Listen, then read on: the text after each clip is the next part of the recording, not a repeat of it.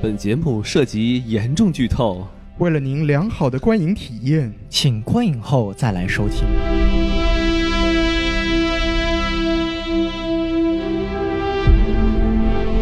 好，欢迎收听什么电台？我是哎王老师。我是宋老师，我是西多老师。哎，这次两位终于不再躲躲猫猫了啊！哎我，们不想浪费大家的时间，宋老师，你告诉我你是低配版还是高配版？西多老师啊，这你们这个， 好，这个废话不多说，我们直接切入正题哈。好就今天呢，我们跟大家聊一部刚刚上映的一部逼格很高的科幻电影，没错，叫《刀》，不对，刀是怒斩雪雪遗雕，对吧？哎对叫风，哎，没也不对，哎，对对对对，叫《银翼杀手二零四九》。哎啊哎，这是两部电影，一部叫《银翼杀手》，一部叫《二零四九》。为什么叫二零四九呢？因为二十加四十九等于六九，六九这个东西就非常好了，对不对？耶，哎哇这个王老师的数学太厉你害了瞧，瞧，跟这个大老师学的好是吧？ 好，那咱们废话不多说，咱们这个在聊电影之前呢，呃，我们先看一看这个电影的这个评分状况。呃，好嘞，评分状况呢是非常非常优秀的。好一个一个来看，IMDB 八点五分。哟，这个够高了，哎，什么概念啊？我们知道《银翼杀手》为什么这么厉害呢？是因为《银翼杀手》第一部作品，一九八二年那部作品，哎，啊这个影响了当当时整个社会对于赛博朋克这个这个意识、这个观念的一个改变。嗯，嗯、但是那部片子的 IMDB 它也只有八点二分，也不所以是说很高。呃，这个三十年之后的一个作品呢、能够不仅我前不仅传承了第一部的这个感觉，同时还能够很高的分数，这个其实让我很想不到的。IMDB 能高到八点五分，然后烂番茄百分之八十八，嗯哇也是很高。一开始出来的时候，我记得是百分之九十八，嗯嗯慢慢降到百分之八十八。烂番有百分之一百吧？就烂番茄好像给我的感觉就是说，它一开始都能刷到巨高的分数，然后慢慢会降到一个比较合理的分数，对 吧？ Flyliner 表示不服，人家还能回到百分之四呢，是吧？哎， 对，Emoji Movie 表示不呃，服，那个人电家影回到了百分之六呢。哎，那个跟没有回去一样，是吧？对嗨。哎，然后我们再说其他的，我们啊国内，我们这期节目呢，其实是在这部影片国内上映之前呢，一个月就录完了。没错，所以说，截至目前十月二十一号，中国豆瓣的评分为，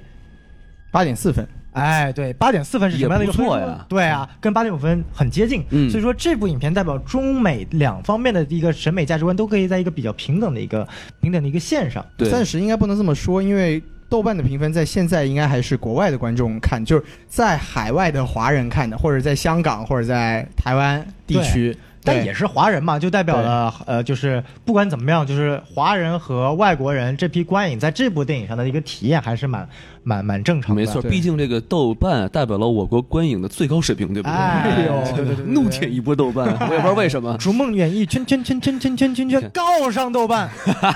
啊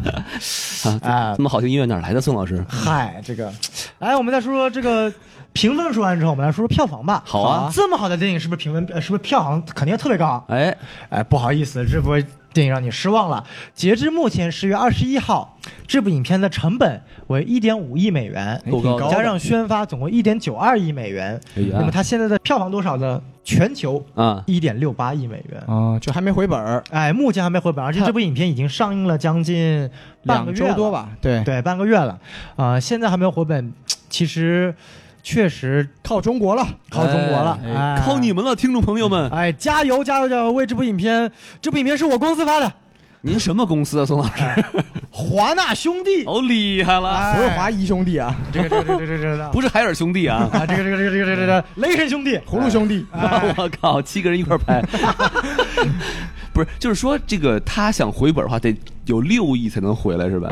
啊，你是说在国内的票房？那就全球的票房嘛，对吧？嗯，不呃啊，，不能这么算，是吧？不能这么算不因能为这么国内还有国内的宣发费用，是吧？，对对对啊，这么说吧，就是说全球目前你看，呃，总共成本是一点九二亿，嗯嗯现在是一点六八亿，理论上你只要到一点九二亿的票房，我就能回本了。是但是像这么大一个庞大的电影，它肯定不是只是仅仅回本就足够了。当然了，这个电影呢，其实它的定位其实在我感觉也是有一丁点问题的，因为首先《银翼杀手》它第一部的票房本身就不佳，对但是后世这部影片才被列为当、呃就是当今社会影片最最好的之一嘛，最伟大的电影之一。所以说这部影片它一开始打出来的这个明显就是以艺术电影为范儿的，嗯啊而不是一个商业电影没错啊、但是这部影片有一点五亿的 production 这个投制片投资加上总共一点九二亿总共的投资，这明显就是一个商业片的一个呃运作机制了。对啊而且还是像华纳和帕呃和索尼、哥伦比亚两家六大的公司同时制作和宣发的，所以它整个阵势其实是非常非常大的。嗯其他的包括演员像 Ryan Gosling 啊，这是去年《拉拉烂》最火的，像是去年最火的那个男星之一啊。哎，对啊中国人民的老朋友，哎西多老师的男朋友，对这哎高司令同学是吧？嗯啊对，高司令。所以我觉得，嗯、这部影片票房不理想也是在意料之内，嗯但我觉对得可以听听两位嘉宾怎么看这件事情。其实我更好奇的是什么，你知道吗？就是还有没有其他电影，就是说像他这样，评分比较高，但是票房很惨。有太多了，对，其实如果说评分高、票房低的电影，像小宋说的，就是艺术片其实非常多的。但嗯像小宋的意思，应该也是说，这部电影它的它在定位上本身在艺术片和商业片之间有一点模糊，因为对它的投资体量和制作体量已经确实是一个很大型商业片的体量，对嗯，但是它针对的市场或者说观影的人群，可能并它并不适合所有普通的这个影迷来看。对，他还是像我们这种比较偏影迷向，嗯或者说就逼格比较高的人，哎，对，会逼比较。格是最重要的，没错哎而且这部电影还有一个问题，就是因为它的时间很长，整体的片长是一百六十四分钟，哎呦就是国内将删近三个国内小时删了删了一分钟，哦，只剩一国分内钟，只删了一分钟，跟没删一样。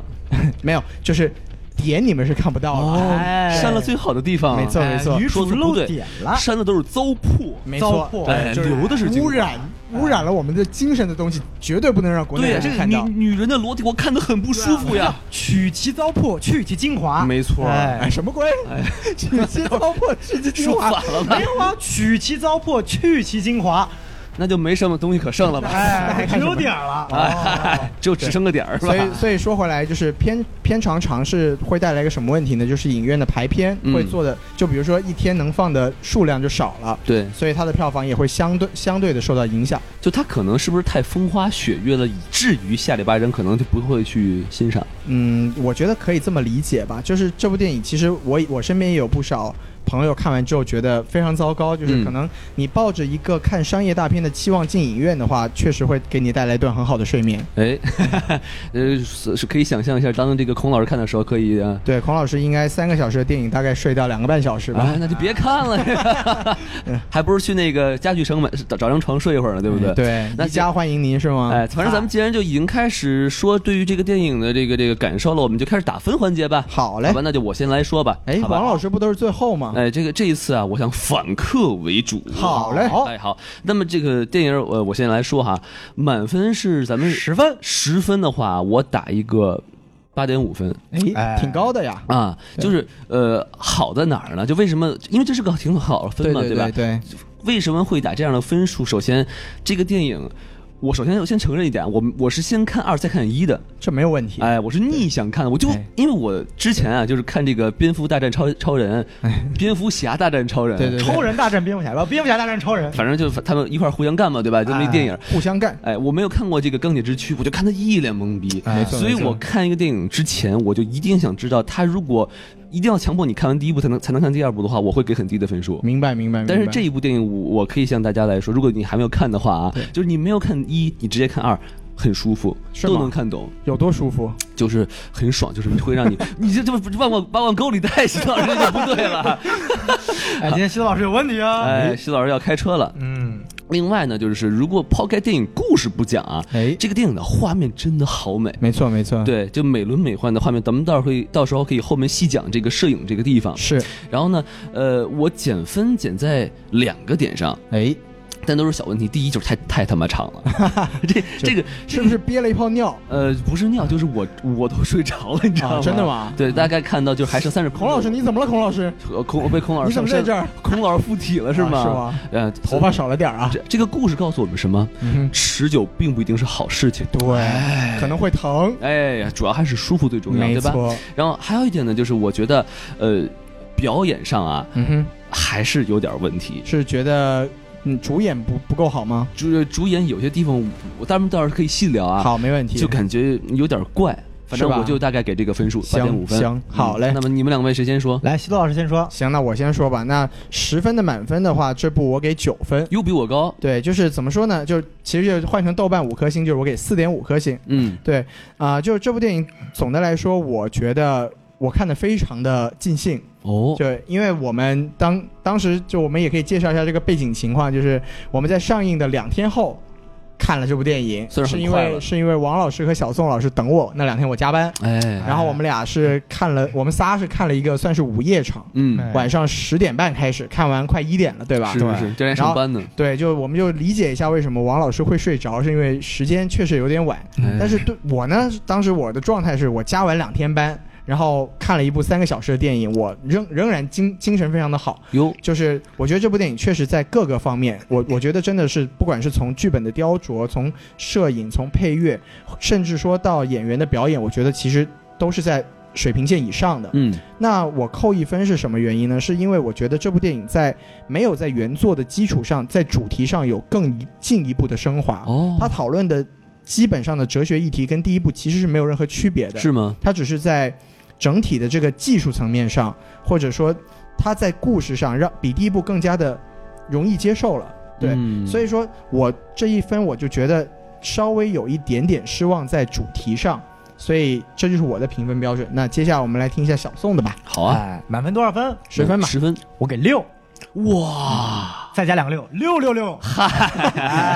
哎六六六六六，感觉宋老师好像是做到了我应该做的事情，果然是到最后一个评分的嘉宾都会有点问题。没错，哎为什么给六六六呢？因为这部片子对我来嗯说，十分的满分，我很难打出来一个确切的分数。嗯是吗？但是我给我数学，不好，我哎，数学不 好，哎没办法，还不如大老师呢。对，跟大老师学的吗？真是，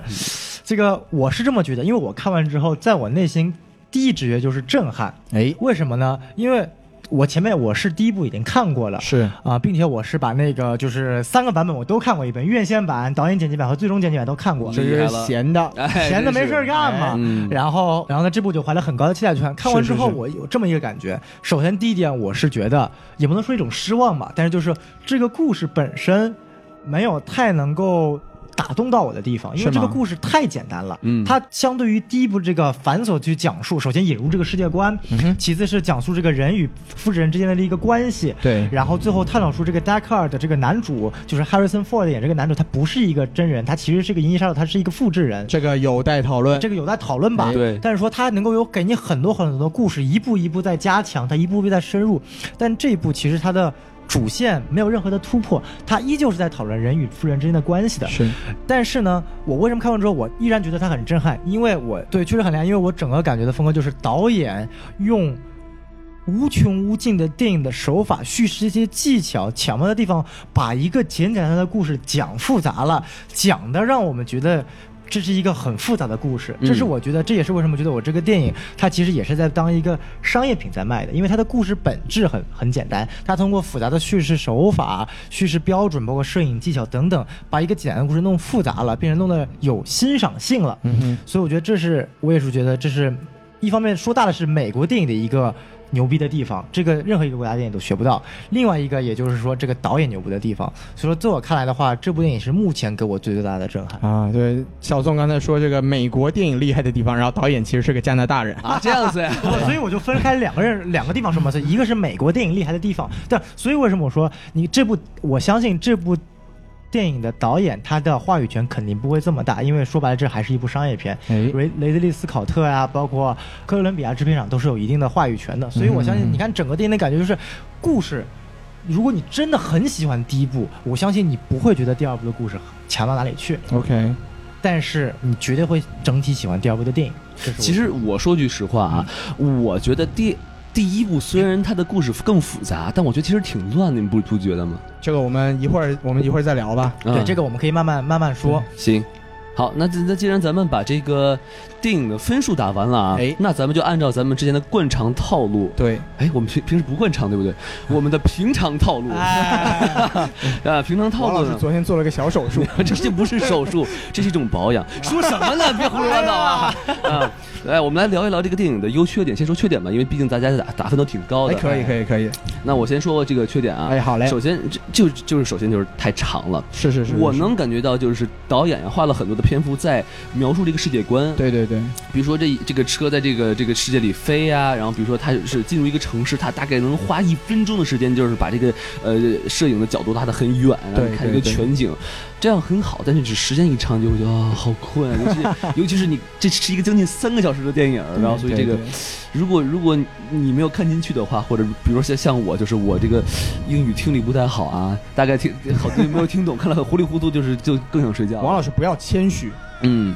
毕竟它不是印度口音是吧？对哎。要是看宝莱坞的电影，我们全听不懂，只有你听得我懂还。会跟着跳起来，是不是？啊哎没错嘟儿嘟儿嘟儿嘟儿嘟儿嘟儿嘟儿嘟儿哒哒哒， 哎就这么一首是吗？对，啊，另另外我还就是想具体说一点啊，哎就是当那个呃呃高罗兰高斯演那个叫什么 Officer K 对吧对？K 跟那个就是造梦师，就是那个给人输记忆那那个对对姐们儿对，那个姐们儿跟他说说，哎，你这记忆啊是这个真是的真的，哎然后他当时就爆了。没错没错，啊，就开始叫，对不是不不是我这么叫啊，就是哎，有行吗？ 哦，呃，这这这是他跟他女朋友的那个叫声，也不对啊，宋老师，哎，反正就是这是宋老师跟男朋友的教育。 我就我就觉得他那个。感觉感觉不是不是在这个地方，就是吧就是他说你这等于在暗中跟他说你是一个天选之子，你是一个特殊的人。嗯我感觉他应该是一个很兴奋或者是很紧张、压力很大的表现，而不是仅仅是靠喊一嗓子啊，就就觉得演技还不到位，或者就是我也不知道这是谁跟他讲的，反正我就觉得很奇怪。那会儿就是当时我就很尴尬，我说你看啊你叫什么呀，孩子，这不是很爽的事情吗？尬对不对叫，就想我我我理解的是那种感觉，就更像就是哈利波特人刚才跟你说，哎，你是一男巫，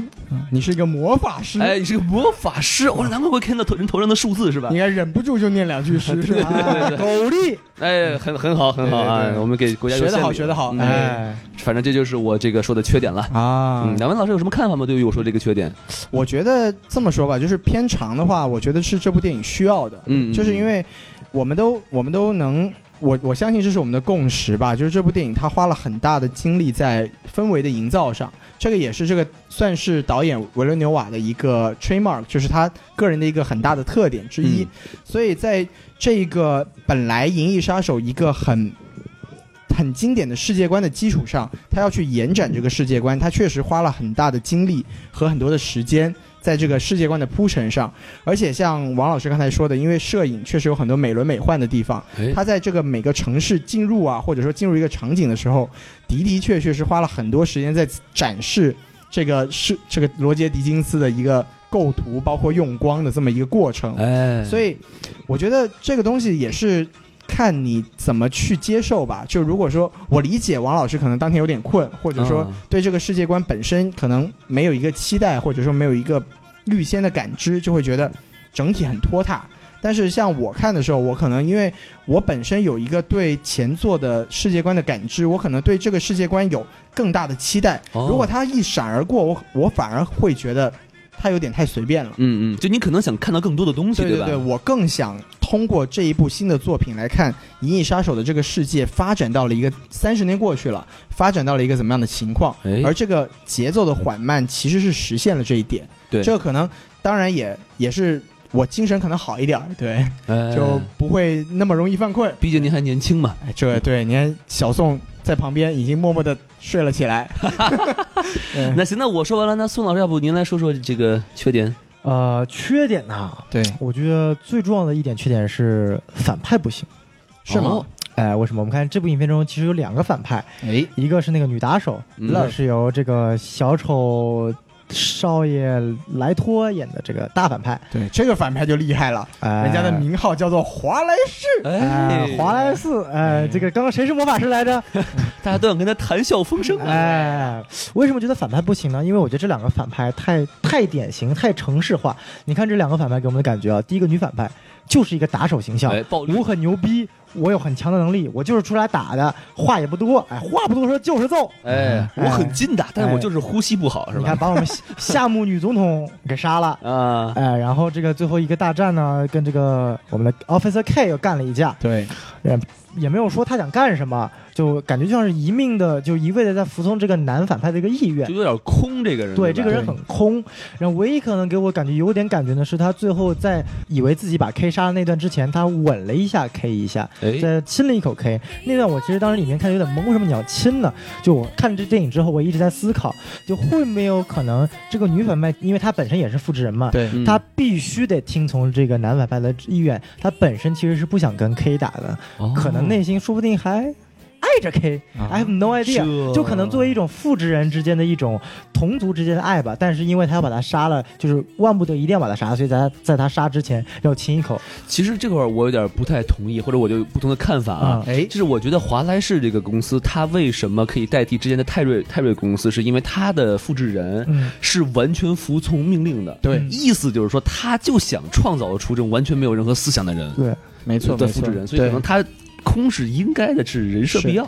对这个我同意王老师的观点。不，我就是觉得就是，所以我觉得就是，如果他，因为我你你看，他的目的是为了创造完全能够服从命令的，对嗯但是复制人真的能够完全服从命令吗？他不是的，所以他肯定是通过某种手法强制性的要求复制复制人提从命令，所以我才喜欢最后那一段。他其实你看最后他最后还是服从了命令，把 K 决定杀掉 K，但是他其实内心的想法是我不想杀掉 K，所以他最后送送上了那个吻。这个是我觉得能够把复制人之间这个感情和这个本质升华的一个阶段，但是我没有看到更多的一个内容，我只看到他亲一口就结束了。嗯，这是让我觉得我能我我很期望看到更多的内容，但是我没有看到。 ，OK 然后同时这个男反派就让我感觉就是你很能说，哎，看起来很牛逼，然后扯就跟那个异形里面那个反派一样，扯了半天这个雪莱啊还是谁的诗，我也不知道这部影片是谁的诗， 反正扯了一堆是什么天堂，一定是他的诗，对什么天 堂， 嗨那是林则徐的诗。什么天堂啊、天使啊，什么什么东西的，但是我最后也没看出来到底做了什么。嗯然后影片就让他戛然而止了，他这个大反派没有做什么，让我感觉他的篇幅还是太少了，所以我感觉整个一是女反派让我没有看到她人物内心的塑造更多，男反派没有让我看到他行动的塑造更多。没错，没错， OK，OK 就是我非常同意这个宋老师的观点，就是他对于这华莱士这个记者不是这个大反这个大 boss 啊，就是就只让他谈笑风 生哎，对对对对，就就感觉，首先我他说了好多特别呃玄抽象的东话西，对特别玄学的东西，都是跟对哲学家一样。然后我那听一脸懵，就是说他妈什 么呢？一会儿星球，一会儿天使，啊对然后我们这还是看的是没有字幕的那个英文版，我对对们本身就不是英国人，还太得痛听苦 了，不是我美国人，靠还得听他们扯那么扯那么多东西，我都懵了。因为因为你看一个电影，你看到他的，你明你知道这个人是大反派，是但是你不知道他的动机到底是什么。嗯， 你就很崩溃，你想一直在猜，猜着猜着你就困了， 对吧？ 有道理哎的。王老师其实说了这么多，就是想告诉我们他为什么困了。哎，啊，那我我我是我是这么想了，就是嗯像刚才小宋老师说，Love 这个就是女反派复制人，整个人设比较空。嗯，哎我觉得其实在这部电影里面是非常有必要的，因为他在讲 K 的觉醒的过程中，他必须有一个复复制人的对照。嗯，而这个 love 就是一个很明确的一个对照，是就是他他在这个华莱士的公司创造的这种完全完全执行、完全遵行遵循的这个复制人的群体中做到了顶尖。哎，对，你看，其实 K 他也是这一型的复制人，他只是因啊，为、是？吗是， ？OK，也是这个 K 也华莱士是他们做的，他也是因为现在所有的复制人都是华莱士公司的。对哦，对，所以其实 K 本身的设定也是只会服从，嗯这个他在他第一幕去去把那个哎那个人叫什么，就是就 drag，就把那个就把就把那个那个种虫子那个人是没错吧，把种虫子那个人抓抓的时候他就已经说过了，他就说我我们跟你不一样，我们不会跑，我们只会呃我们只会遵遵从，我们只会遵从主人的这个要求。嗯， 对，主人你不要乱乱干我这个，这什么人？这 是，就嗯，一定也有这一型的复制人，对吧？哎就所以我觉得就是 love 的 love 的这个人设在这整个对立的关系里面是非常有必要的。嗯，而且像小宋说的，最后那一吻我，我其实我也不知道他那一吻到底是什么，到底是什么意思。但是在那个场景中，可以体现，我觉得是能体现出这个复制人在最后还是有一点点变化。我觉得在那一在那一瞬间，这个人就已经足够完整了，不需要说真的有那么多那么多的表现去表明他这个人设到底有多么多么多么不一样的丰满。嗯，对，因为所以我这是是觉得我他的理只解。有到最后那一刻的时候，他就突然就一吻，就是我感觉就像就像我们看一轮对决最后哎哎尬啊吻一样，尬吻，就是前面没有 任何的铺垫，就是你给我点铺垫，中间有个片段可以看到，就比如说我们前面看到这个女反派不是有控制那个飞机，然后那个对过来炸那个嘛，然后包括最后她也就是一直在让这个 K 做着后面的事情，就她这个时候就没有任何的可以，你其实可以给一点暗示的，比如一个镜头、一个眼神什么，就完全没有，就通篇下来给我感觉就是一个非常冷酷的反派，女反派就是一个打手，没有自己思想。然后到最后那一刻呢，再给个吻。就我的意思说，你如果不给这个吻，你通篇把它叙述成一个冷酷的反派，我就算了。哎冷血杀手，啊然后你你给我这个吻，你又没有铺垫，然后呢，就让我觉得，就觉得那一吻很尴尬。给你对或者给你留一悬念呢，能这么理解吗？但是这女反派就死了。或者是说 K，你的嘴里有一个韭菜，我帮你做出来。哎，哎呦我操！哇，这个王老师你的口味有点重啊！哎，哎，就是最后再发挥一点余热嘛，对吧？ 韭菜的余热。啊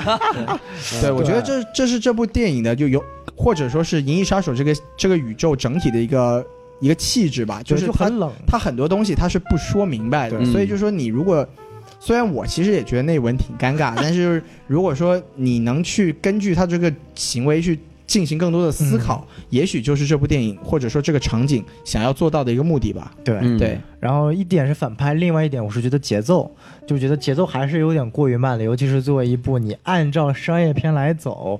的一个感觉的节奏还是有点慢，通篇这两个小时很。这个节奏很有可能影响了票房，你不觉得吗？对啊，所以我的意思一就定是会说一定，一方面我觉得其实中间有很大一段是没有必要的，就是 K 跑到我们著名的这个圣地亚哥未来垃圾制 造厂、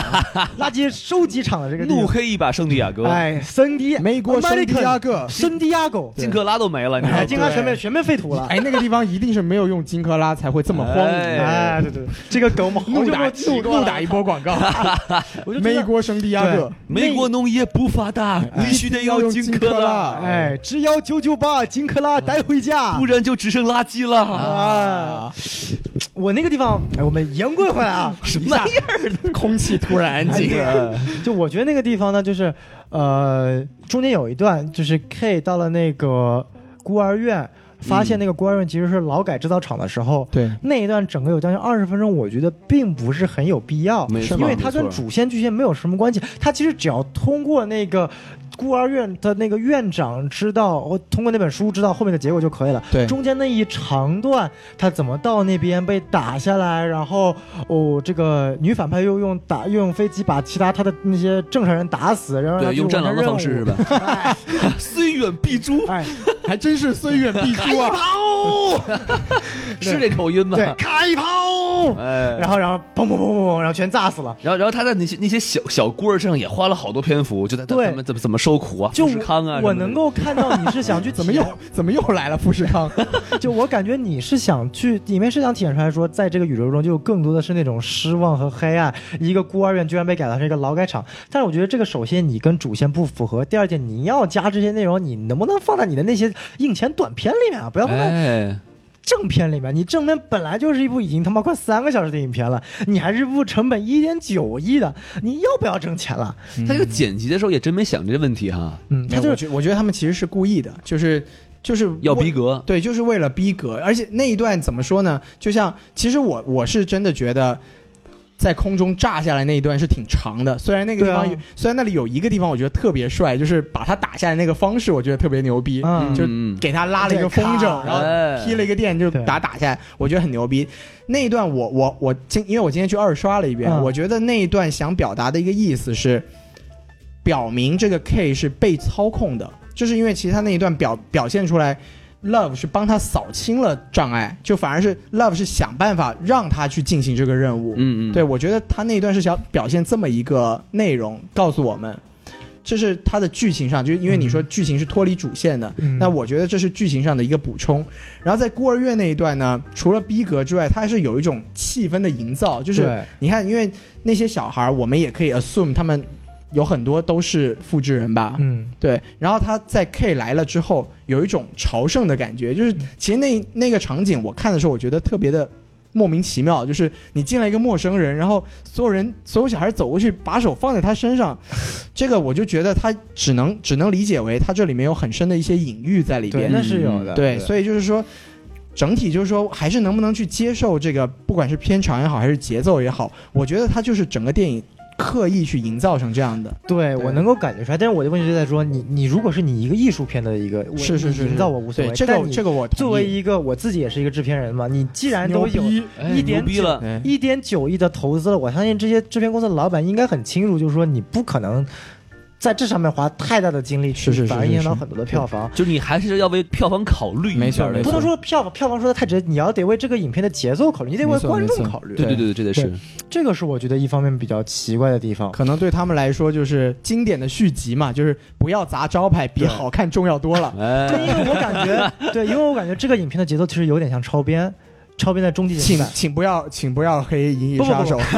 其实，其实我觉得超编是一被是一部被严重低估的作品。啊，是吗？超编的终极剪辑版，其实你真的好好再去看几遍的话，因为我其实前两三天前我又看了一遍终极剪辑版，啊哇我最后的打分绝对是 IMDB 最后给到六点六分是院线版的，对我个人觉得终极剪辑版你完好打分，你可以打到八点零分，因为它哎呦但是它问题就在于它的节奏实在太有问题了。它把它所有想到的人和神之间的对立，蝙蝠侠为什么到这这一步，他所有的困难，超人他所有的困难，他都所有都体验到了，全部杂糅在这三个小时之内了。对它杂糅的非常丰富，也非常乱。节奏不行，所以导致观众不愿意去看这部。我感觉也是，就是同样都是华纳出电影，我就觉得华纳很喜欢，就说我要做一个高逼格，我要做个高逼格，我要做一个脱离观众的一个高逼格电影。哎呦，所以说脱离观众是不行的。对，这就他是为什么迪士尼和漫威能做得好，就是他懂得观众想要什么，我不需要高逼格。哎，我我就问插一句话啊，嗯就是有有的时候就是这个制片人或者导演把这个电影的逼格弄特别高，他会不会就是为了想冲奥斯卡呢？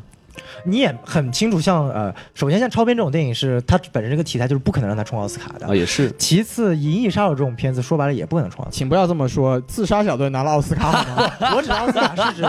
呃就我指的奥斯卡就是最啊佳明影白片、明白最佳明白最佳对导演嘛，这种对肯定是你是不用想的。第三点对对对不能算是缺点吧，就是汉斯季默大神的配乐，是不好儿吗？我不觉得它是不好，我觉得有点过。哦，是吗？我觉得跟敦刻尔克比，这不算过吧？这就个因为，呃，这你看情节，因为敦刻尔克它整部影片就是要通过这个音效，我要去体现出来这种紧张的气氛。嗯音效是电影的一部分，是但是这部影片呢，首先，呃。音效理论上，这部影片它不是电影的一部分，它是衬托电影的逼格的，嗯我能这么说吧？因为它这个音效明显是致敬第一部的这个配乐，就是这个嗯嗯嗯，嗯这个这个，这个我也不知道怎你么那是印度音乐吧？我我其实不觉得，我觉得第一部好简单，那个音乐，我觉得这个东西还是见仁见智吧。就可能小宋他更喜欢那种整个音乐是融入了电影里面的感觉。我嗯，我就是我不是说我不喜欢这部的配乐，我觉得这部配乐非常赞。对我只觉得汉斯季默，啊，还是要更正一下，就这一部的主配乐应该是另一个人，我是知道，但是是本杰明沃菲斯奇。我知道他有两个人嘛。对对对，但是是整个 sound producer 是那个汉斯季默，就啊是整个乐曲是他编的，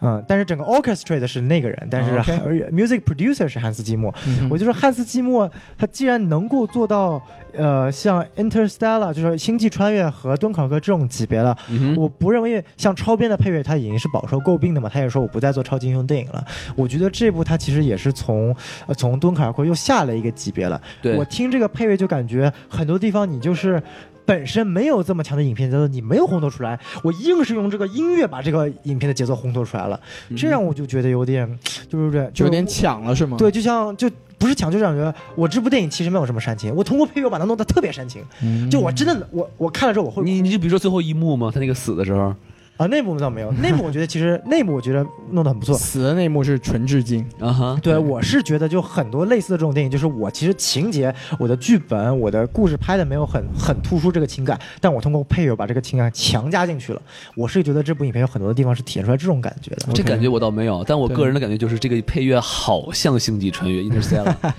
对，这就我是我很重的其实低音炮嘛，对吧？是，是是是是。嗯，我我跟王老师可能也是，就是观感觉比较一致吧。就我觉得真的还蛮不错的，就因为当然这个在我个人来说，我对整部电影的接受程度都蛮高的，嗯所以就可能小宋说的这些，他他感觉上的一些东西，对对我来说可能并不是一个问题。对，这个对肯定见仁见智，对因为对我对给这部影片，我其实本身也是很喜欢的。六六六六六，六六六，哎但是六完之后还有四四四四四四四嘛，哎呦我去就，要给给给给差评了，对吧？哎，就就不刷不刷游艇了是吧？啊嗨，行，那宋老师说了这么多的呃缺点了，那这个西子老师，你还有什么要补充的吗？啊，其实我还是因为我刚在打分的时候我就说过了，我扣分就扣在主题上。嗯就其实从电影的本身的内容了内内容上来说，我觉得也没有什么可以指摘。就不管是，其实像小宋说，故事很简单，但是我觉得它简单的来，但是它并不无聊。嗯就是它这个，因为这么说吧，就是维伦纽瓦当时本来这个项目他是不想接的，就是导哦演、对，因为压力很大嘛，嗯就是啊对他来说，拍续集哈，，对对对，而且是这种经典科幻的续集，对对对而且三十年之后，嗯哼，就维伦纽瓦当时对他他说对他来讲，这个《银翼杀手》第一部《银翼杀手》就是圣殿一样的存在。对对对，，所以当时本来这个项目找到他的时候，他是不想拍的。嗯，那什么改变了他的那个想法呢？就是剧本。哦，他和哈里森·福特一起研读了剧本之后哎，，哈里森福福特不是演员吗？对，因为哈里森·福特是第一也部的也，是制片人，我记得对，也是这一部的对执行制片人之这一。样子啊，对对对，因为第一部它的它是核心嘛，它是整部《银翼》第一部《银翼杀手》，它是整部电影的核心。他是那个 key 对吧？对对对，它是那个 K，哎，哎，原来是这么回事儿。 是是对啊是，谁是 Lock？ 什么鬼？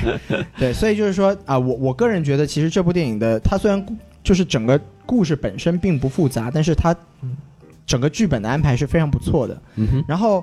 呃，音乐我其实也蛮喜欢，然后摄影我们就不说了，摄影这个啊是、摄影这个绝对太是哎大神级别的。咱先说缺点对吧？然后我我刚才打分的时候就说过，我觉得这部电影它最大的问题就是在主题上没有进一步的去深挖。那您具体说说呗。对，因为那我们这个就是还是多少要聊一聊第一部的内容，就是《啊银翼杀手》它核心还是合而为人这个问题，就是嗯因为第一部它主要讲的就是银翼杀，就是复制人有一个植入记忆这么一个说法。哼哎，那么被植入记忆之后，复制人他是不是人呢？就是他的记忆虽然不是他自己的，但是对他来说，你记忆带来的反应，记忆带来的对他处理事情的一些做法的决定，这些都是真实的。对，那为什么说有真实记忆的、有真实的假记忆的复制人就不是人类呢？这个我觉得是第一步的一个核心的问题。然后来到这一步，其实他说到底还是一个在讨论复制人怎么样可以称之为人的问题，嗯哼而且他没有没有哎，发其实展到。我想打断一下西多哎老没师，问题，我觉得第一部讲的没有那么深刻。真的吗？我觉得第一部就是讲讲这个呃这个复制人是不是人应该怎么被对待，因为我感觉第一部讲的就是说这个复制人他有寿命嘛，对吧？对只有对四年，对他们就不不宣愤了，他们就对一定要就是啊，就你四年就去死吧，啊， 就说啊我我不想死啊，给我续一秒吧，是吧？ 就又是就续秒，对哎，就回来续够秒厉了。鬼。反正意意思就是说，他没有讲到记忆和人性。然后我就觉得，你看啊，就最后那个反派，对他其实也。他最后动手去杀这个泰瑞的时候，就是因为他不给他续秒嘛，没错就把他没给错弄没死。错其实对就是就然后，而且并且这个泰瑞就是摸着他的脑袋，觉得根本就不把他当一个人看，哎，你是我的宠物对，吧？或者就是说他呃去看到就是一个就有有什么什么加速衰老的一个病的那个人，哎就是塞 Sebastian 对吧？那个人， ，Sebastian，然后然后呃他对他说哎你 show me something，哎，然后对吧？他对这两个对对复制人说，对对然后他们就很不开不开心了，对不对对？就对是对，所以我就我就觉得第一步就是在讲人对待复制人是该把他们当人看，还是把他们当物件看？嗯而到了第二步，他才会去说这个记忆是怎么回事。因为我觉得第一步里面只有呃那个 Rachel 嗯 Rachel 对，对然后那个那个 Decker 就是在说啊，你这个记忆是那个是是呃植入的植入的对是那谁对的对对侄女的，就嗯其实浅浅的就提了那么一句，是吧？对嗯对嗯就我个人觉得，我其实觉得第二部的主题是有一定程度的加深的。哎 OK，OK 我是这么觉得，就是你看第一部它讲的就是，呃，复制人，没错，我有了人类植入的记忆，不是我的，对那我还是复制人，我不是人。对第二部是这样的，第二部其实第二部的主题很像是通过《银翼杀手》第一部 inspire 的这个日本漫画《攻壳机动队》的主题。哎，第二部的主题和《攻壳机动队》的主题是一模一样的。啊，你攻我有 Ghost 是吗？对啊，就是 go 给翻译过来就是 Ghost in the Shell 嘛。哦第二部的主题就是身体不是我的，不要紧；记忆不是我的，不要紧；灵魂是我的，那我就是人。嗯哼，嗯所以你看 K 这部，所以为什么觉得这部我我可以说它这个叙事手法其实把它这个主题更加加深了，因为这部的主线就是很清楚，K 在寻找他自己到底是不是人，最后发现他不是人，它是一个带着人的记忆的复制人。但是我们看这个呃剧情是怎么走的啊？K 发现了 Rachel 的尸体，然后他去寻找，然后寻找 Deckard，然后寻找这个造梦师，然后第一次他以为他自己就是天选之子，他是真人啊，这个计算机他是真实存在，就是他的。然后接下来。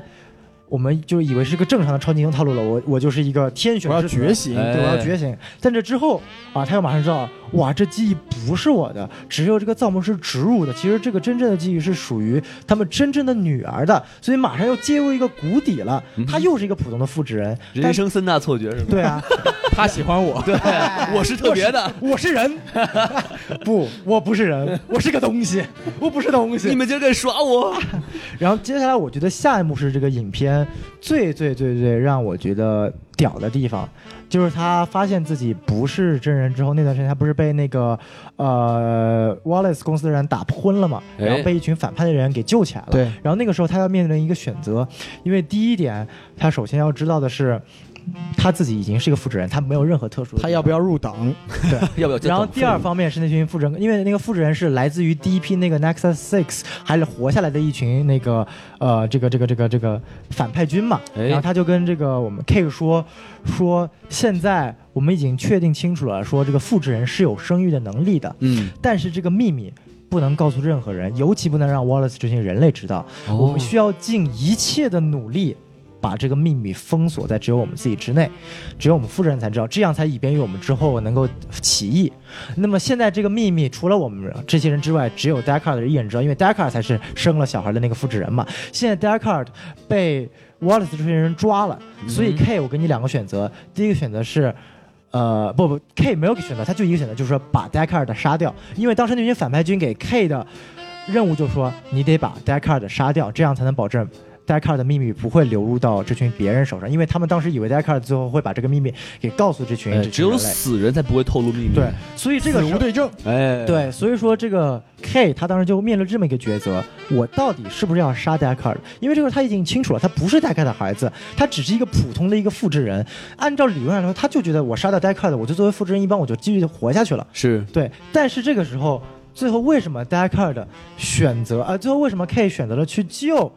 呃那个那个 Deckard？等于说他是他救 Deckard 这个举动。导致他两边都不讨好，一方面他跟人类是永世为敌了，因为他直接杀了人类救了 Deckard；对另一方面，他也把跟这群反派军为敌了，因为反派军给他任务是杀掉 Deckard，但他觉得最后选择救了 Deckard，并且隐藏了这个踪迹。为什么 K 最后能选择两边都反派，让自己成为一个去救戴卡尔的人呢？我记得那个镜头就是他一个人走在街上，然后看着他这个死去女友，同样一个呃一个产品的这个女的跟他在说话嘛。对，那一刻，我觉得觉得他是还是因为一个爱的力量让他觉醒了，让他知道他自己虽然说身体我是个复制人，灵魂是人类的，但不是我的，但是我是一个非人。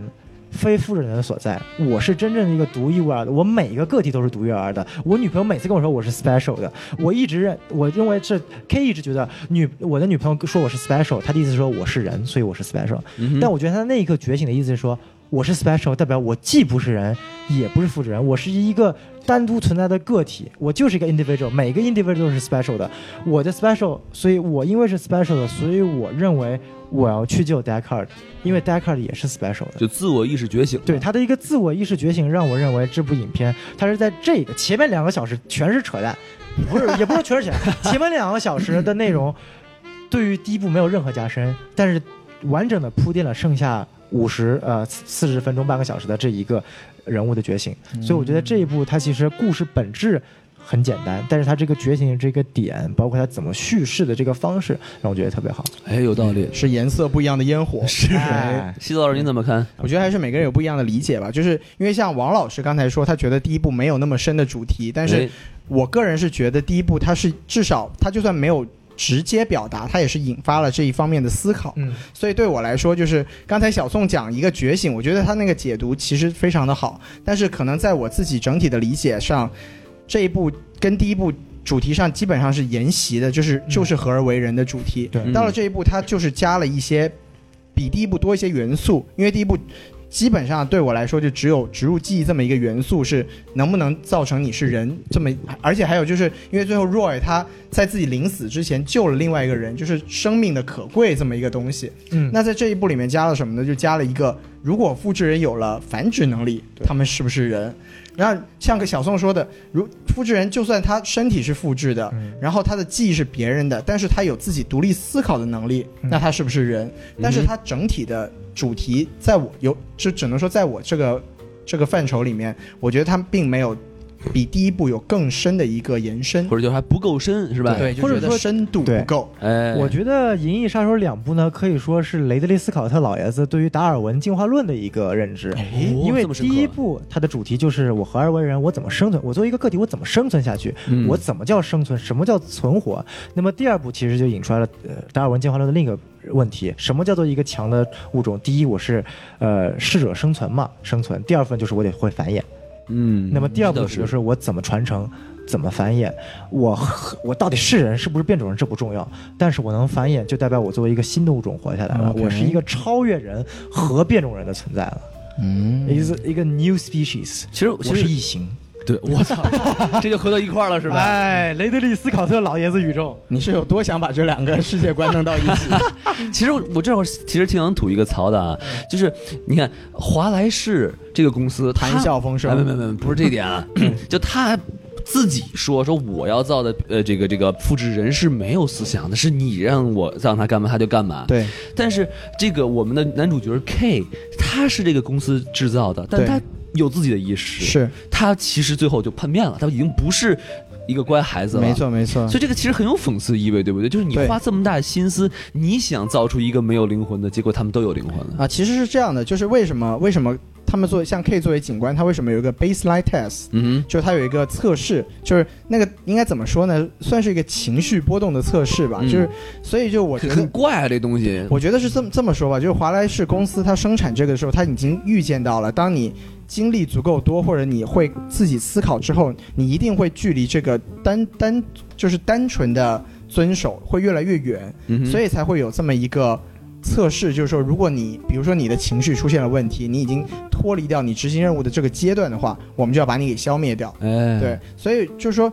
华莱士还是一个特别对，就不知道高到哪里去。 就是是他是还是我我觉得从这个 baseline 测试的这个东西可以看得出来，他对这个方面是有准备的。嗯，对嗯，只是 K 作为一个特例是什么呢？就是他当时 baseline 出现问题之后，他是受到了一个好的待遇，就是他的上司把他给放了。对对对，对，所以这个应该也算是就是大体系里面出现的一个小的一个瑕疵吧。嗯，对好，那咱们说了这些缺点啊，啊，我们刚我们说说了这么久，早就脱离了缺点的范畴，其实我刚刚也说到关于对我觉得它的优优优对优势所在但是。我们还是集中来说一下优点怎么样。对对对，我们就是反正在这个优缺点上哈、我们已既然都说了这么多缺点了，哎我们补充一些优点、啊。对对对对其实对因为这确实这个电影还是优点更多于缺是是点是，的。啊没错没错没错比如。说，你要说最深刻的一点啊，对有有，从我开始啊没问，题我觉得这个电影最大的优点就是女主角真好 看，哎哎哎哎哎哎，这个优点绝对是我们不容忽视啊，的，是不容忽是视。他好看还是盖尔加朵好看？我觉得各有各的好处。没错。哎，王老师，你适合当个政治家。嗯这个这个演员叫什么来着？ 呃，这个安娜迪什么玩意儿的？对，是一个不是很有名的一个墨西哥女演员，哎，哦，对墨西哥裔的是吧是？是啊，，对她非常符合我们这些亚洲直男的审美嗯哎。，Mexico girl，哦，这什么词儿来 着？以后 Mexico，Mexico，听不懂。哎 Mexico，哦，这这这么这么什么读啊鬼？好多人都喜欢读 Mexico 叫 Mexico，哎，然后然后我觉得这个电影最牛逼的一点就是说，它创造了一种双飞二点零，哎其实其实其实客观的说，不是这部电影首创的，是就吗对，因为前几年有一部也是也是探讨这个人和 AI 关系的嗯这个电影，叫做《Her》，嗯就是叫她。然后那部电影是贾昆菲尼克斯主演，然后里面有一个非常重要的女演员是没有露脸的，哎 斯嘉丽斯嘉丽约约翰翰逊逊，她那个给太迷人性感的声音，他给那个男主的 AI 配了个音，当时其实就已经有一个非常像的桥段，就是因为他们用只能用声音那个做不可描述的事情嘛，哦对，所以他那个 AI 就帮他在外面找了一个美女，美女，找了一个美女，然后就、呃啊还是就是呃还是妓女啊，就就还是美美很美的，就也不一定是妓女，因为他其实也没有说，他就因为这一部是确实说了，就是那是个妓女，啊对但是对对在 Her 里面就并没有说是个妓女，就是说找了一个美女，然后就是你不要我出声我说这个是因为妓女是违法的，我们要远离黄赌毒。没错，就是嗯你看这个特别适合做一个政治家，就是这个原 因，是不是？对，但是就是说这并不是一个首创，对，嗯当然这个。还是非常美好，是吧？对对对对然后王老师脸上露出了这个哎，喜满悦足的的是吧对？喜悦的表情， 哎， 好，那我就把这个剩下的优点留给两位老师来说吧。 哎，这么快就说完了？是是，哦其实要我们继前续面幻想去了啊。对，其实我们前面已经说了很多很对多我的们也优说点了。没错对，然后我个人第一点补充的是，就是我很佩服这部影片能给我打开的世界观。哦我不是说往大的说，我们往小的说。就我其实里面很佩服他一点，就是他这个呃这个虚拟女友的一个设定的，是包括是是是，就我觉得整个一个设定，它不仅是电影意义上融入它这个电影氛围，其实更代表了我我们一种未来的一种生活方式。，对你想，就这这个设定，你满足了中国多少宅男的一个心愿啊！你想想看，就是女朋友就是电子宠物是吧？对，对啊像小宋这样需要有学姐的就不需要了。对啊，啊，这是现充，那是啊。哎呦啊原来是充气的学 姐，对，我就感觉，呃就我还有一点就觉得，为什么这电影这么屌，就是它能够打开我们的思路，把哎，整、脑洞很大。对，它能够把未来世界的这个点能能扩充的很多。对，就对对为什么圣地亚哥就变成垃圾场了呢？哎这么美丽的一个城市，这个这个为什么拉斯维加斯就变成这个辐射聚集地了呢？哎，为什么只剩蜜蜂了 呢？哎，这个就很奇因怪。为蜜蜂可以产生蜂蜜，哎，小熊就爱去采蜜去了。 啊，所以呢，就是我，当然我不说什么熊啊， 啊，这个对这个蜂蜜啊，抹在身上可以作为这个这个防 滑液。哎，这然后你就会交到很多好朋友，比如说跳跳虎啊，或者那个什么，这个世界观扩展的有点哎，这个这个对，猝不及 防。哎我就很喜欢这个女友的这个设定，啊所以我感觉就是她能够把这个世界观给扩充出去，扩充到很多呃。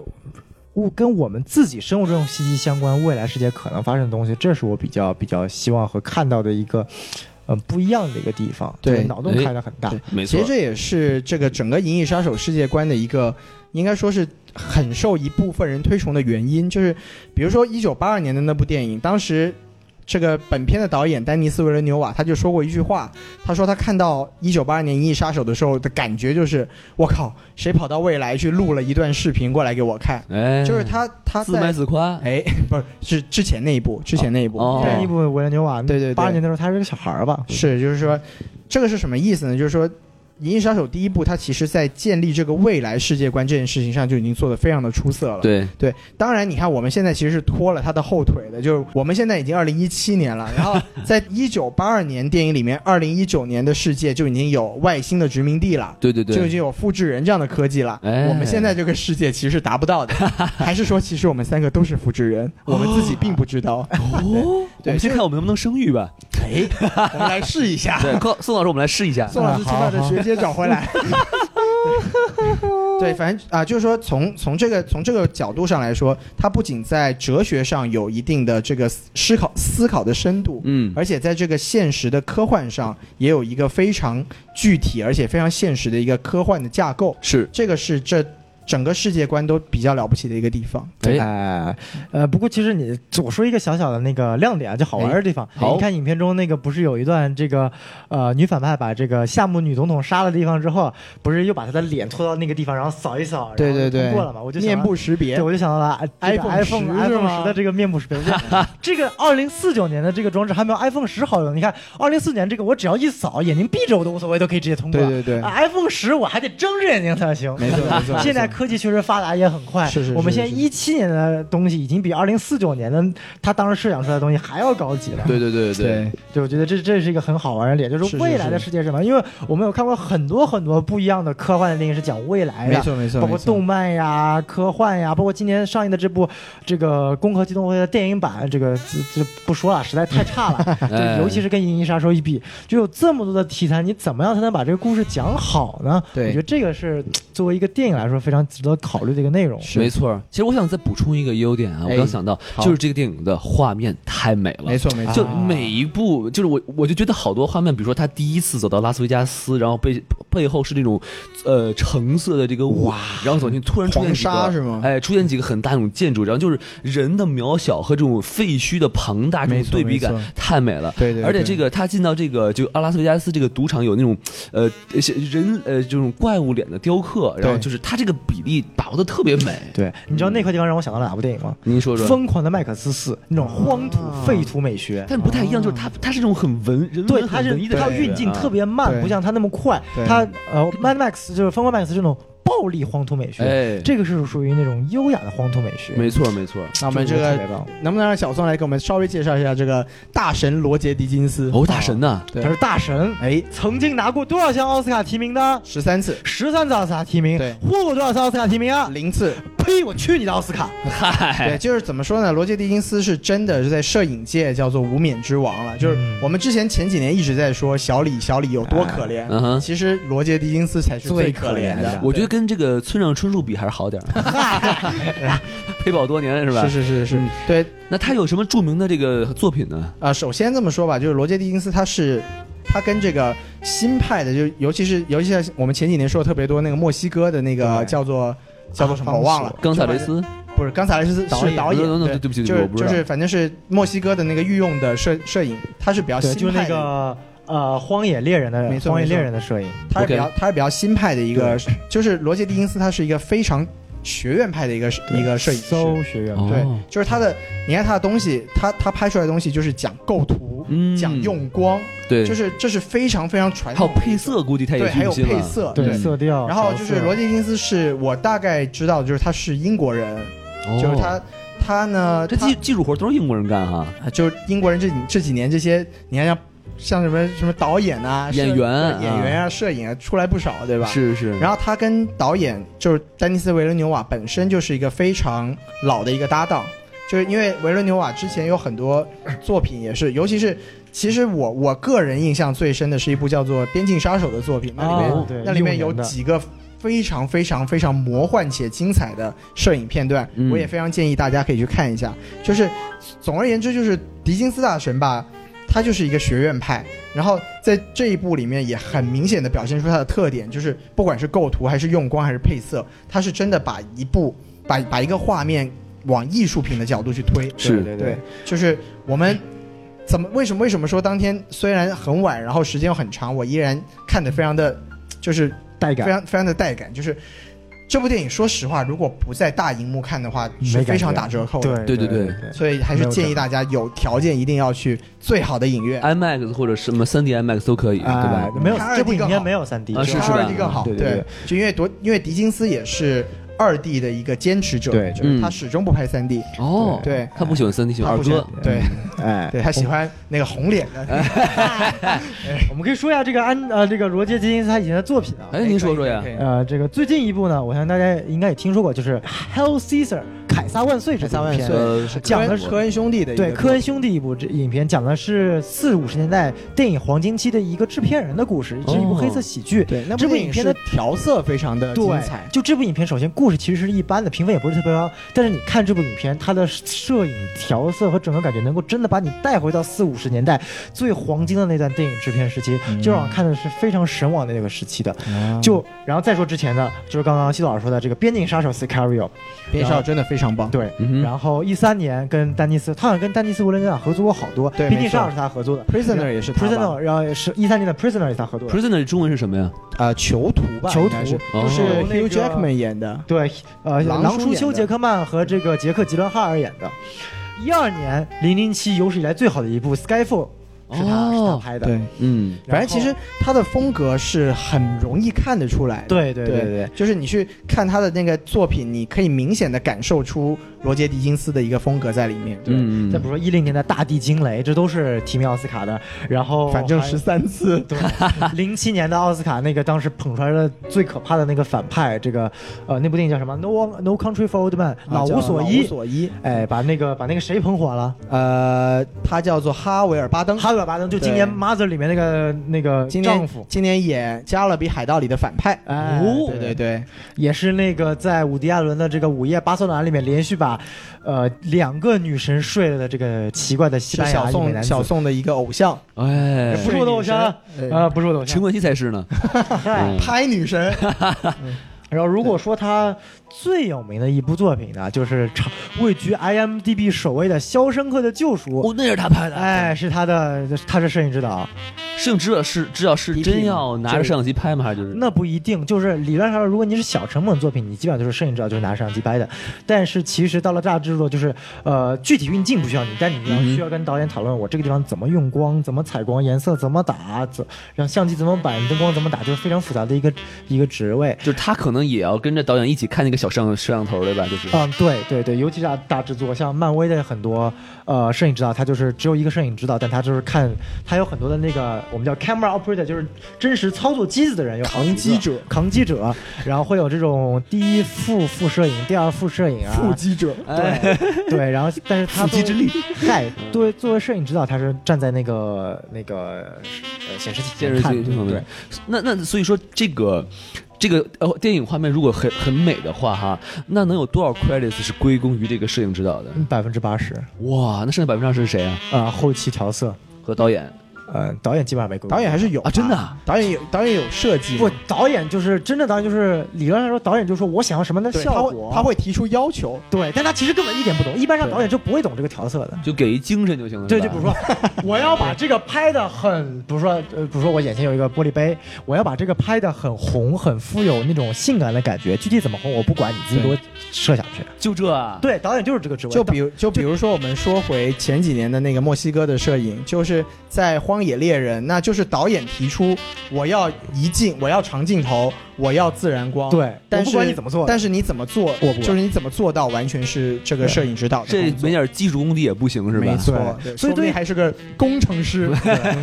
所以导演其实真正干活就是导演，你真的不需要每个方，就每个方面都要懂一点点，但都不需要具体懂。但你知道你要什么效果，所以导演最关键就是说，你得把这个成片你想什么的脑子里的想法对出来，具体操作有技术的人去干。嗯所以我为什么我们说一部电影到底好不好看，取决于导演，就是因为整个规划的人是导演，就是导演是跟这个呃打光师和这个摄影指导说，我要这样的打光，我要这样的感觉，具体怎么做我不管。然后跟声音说我要这样的这个音效，具体怎么做我不管。然后跟演员，呃，当然演员你要去具体指导，对对对具体怎对么对。样我不管，哎，我只管睡那还了演个屁啊，我只管睡。那是制片人的活，那是我的活。哦，最怕空气突然安静，最怕朋友突然的关心，最怕回忆。看来这个摄影指导确实很重要哈。对，哎特别特别重要，所以我是真心希望今年罗杰·狄金斯能够通过这部作品拿下奥斯卡。到目前看来，我觉得唯一跟他有力的竞争对手，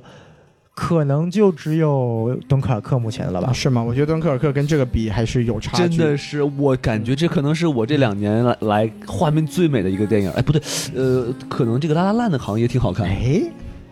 这不一样的风格嘛。对对对因，为像敦刻尔克，它是它毕竟还是有太多太多部分是实拍的，嗯，这个精神可能会被纳入像奥斯卡那个评委一个比较高的是标是准，是是是。对对对，所以这个也不好说。哎，好，那么画面的优点，这个王老师有补充了。哎那咱还有什么优点要说吗？呃，其实说到画面哈，我想跟一做一下对比，哎，因为我是先看二再看一嘛。对对对我觉得一的画面跟二太不一样了，就是呃，有几点一样的地方是，他把那个洛杉矶那个 L A 呃 P D 对，其实是一模一样的，一和二对里对头，对对对，这个很牛逼哈，算是算是个致敬了。是致敬。但是一里面全他妈是面部特 写，这动不动就是一个面部特写，动不动就是个面部特写。我觉得我感觉是不是一他这经费不够，只能照人脸？这个还是有一个经这费个确有实这是个不够有这个时，也而且也有时代的参考吧。对就是有一个小，就是有背后的故事吧。就是说这两部电影它整体来说基本上都是实拍，嗯，就是像一里面它的楼也好，车也好，它都是道具而不是特效。八二年那个时候是不存在特效这对个对概对念的。对但是现在这一部有有概念了，但他们还是基本上是用坚持是对对用对道具实拍的。嗯，嗯就是说，所以说拍出来的质感好，也有这么一个原因，就是它嗯整个 set，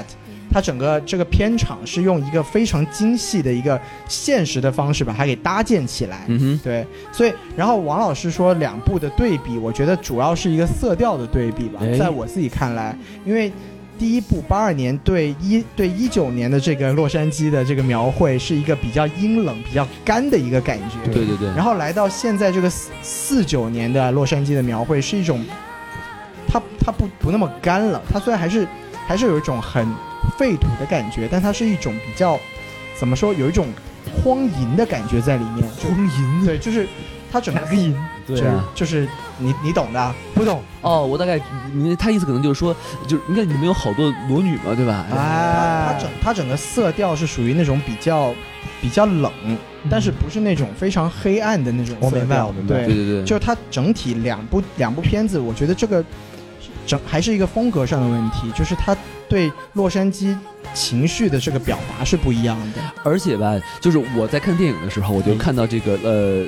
洛杉矶，看到这个拉斯维加斯，对我当时是我我记得我当时就跟旁边的谢老师、宋老师，我就说，这得花多少钱在特效上呀？这特效太牛逼了，是，啊对，但其实真的很多都是建出来的，嗯对，就这个地方才是真正烧钱，就是特效并不是最烧钱的内容没。错，真正的烧钱，你真正把这个地方实拍出来，你建起来花的钱比特效花的钱要多得多。哦，你说那些拉斯维加斯这些东西还真得建起来才行，有些是真的有建起基来的，本上都是实拍的。哇，那可厉害了。因为这个，就我也我也我也我也可以来装一波逼了，就是哎装逼，对在电影上装逼者西多老师开始了，哎对走你咱们逼死庄儿。哎对，，就是在电影上映之前，我也是这个跟高司令同学，这个就是跟男主面对面的聊了十分钟的哦，天你。确定不是 Real Nan- Reynolds 是啊吗？不是，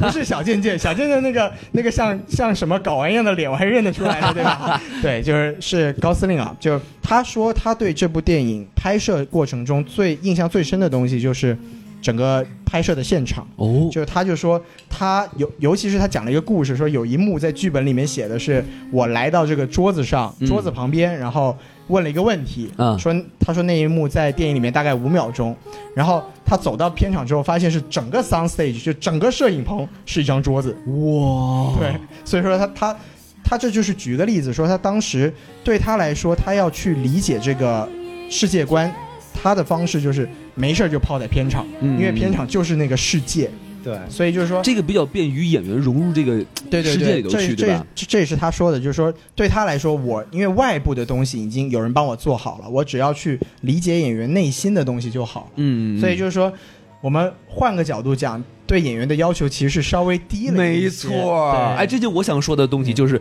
第一步啊，对，都是面部特写，这对演员要求太高了。第一，嗯是是是是是。你这个演员就得长得漂亮，你得是无死角的漂亮，哎因为你，Rachel 多漂亮，是吗哎，，对对对，你你不能一往上一拍，哎，怎么谢顶了是吧？ 这就不能要了，这个哎怎么 Rachel。又是谢顶 的事儿？然后，然后另外就是说，你我我能想象到，可能那个时候真的周围什么都毛都没有对，但是你这个眼神和表情就得到，对可能你是什么都没看见，就是哦，来了一个来了一个孔老师是吧？哇，头发怎么不是就肯定肯定不是，就怎么哎，怎么秒一直在跑？就就反正这意思的，哎嗯嗯，确 是实是是是，是，对。哎，反正那咱们这个优点先说到这儿，可以啊。还有什么别的对吧？优点要说吗？嗯，呃，咱们就往剧情上讲吧我觉得既然提到了第一部，那我们可以多多说说它跟第一部之间的关系呗。哎好行行对，要不西多老师你讲讲关于第一部，啊你觉得两部之间啊，这个呃，我们也知道这个在华纳这部电影上映之前呢、华纳是放出了三部短片。对对对，来补全第一部和第三部之间的区别的，其中两部短片是真人，一部短片是动画。画，对，还有动画呢，哎，对对，嗯一部动画讲述的是那个二零几几年的二零二二年的2022洛年杉的矶大停电，大停电 blackout，这对对，然后这还另有什么可讲的？就是讲的是这个暴乱之后的停电嘛，然后是包括对整个城市的影响。然后另外两部短片，一部短片讲的是这个 Wallace 他是怎么崛起的，然后还哦，有一部华短莱片，士如何和人谈笑风 生。啊哎，那部真的就是讲他是 没如何错，被就整部整个短片，他就在和人谈拆笑掉风风生声，。然后把最后人干掉了。，对，然没有后看掉吧？哦不是干掉，就是把把那复人制说人服干了。掉说服了，对而且他用的说方服了。哎，他用的方式就是如何来，就是表现他的呃这个被呃复制人如何的没有人性，没对错，听听话说白就是没有人性嘛。对，对，然后另外就是另还有一部短片就讲了这个影片一开始被杀掉的这个，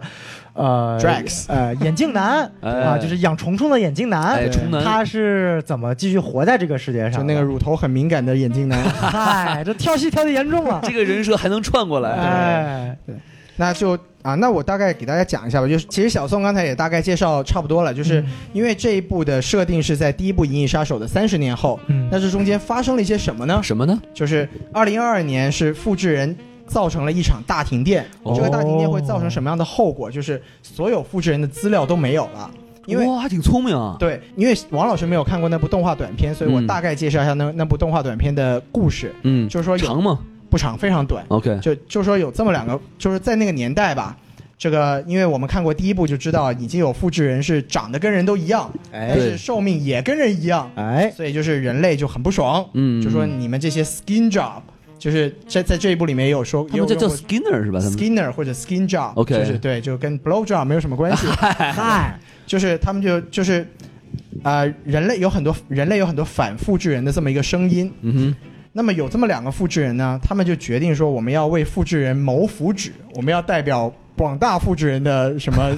利益，对不对？哎三个代表嘛，对，所以他们重就。要思想，嗯对，所以在他们在二二年就做了一件事情，就是他们在洛杉矶的上空引爆了一个烟屁，就是一个电子脉冲，嗯 OK，让整个洛杉矶陷入大停这电。估计是看了《速度与激情》了是哎吧？ 没错，这个都学的，嗯好吧都是跟那些光头的人学的。对对然后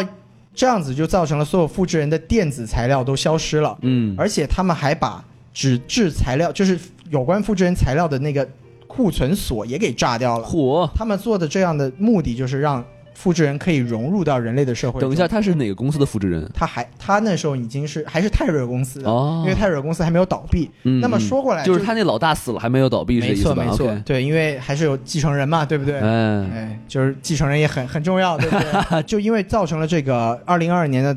大爆炸之后，二零二三年因为大家都认为大爆炸是复制人嗯造成的，这也是事实，所以复制人就被禁了，哦复，制人不允许再生产，变成了敏感词，变成了敏感词。对，百度搜不到了，哎但是 Google 也搜到 了， 对，然后就因为复制人被放入放入了黑名单，嗯，对，所以泰瑞公司就此倒闭，哦，这么对倒闭的，就这么倒闭了。嗯，那么当时还存活的复制人就会被《银翼杀手》给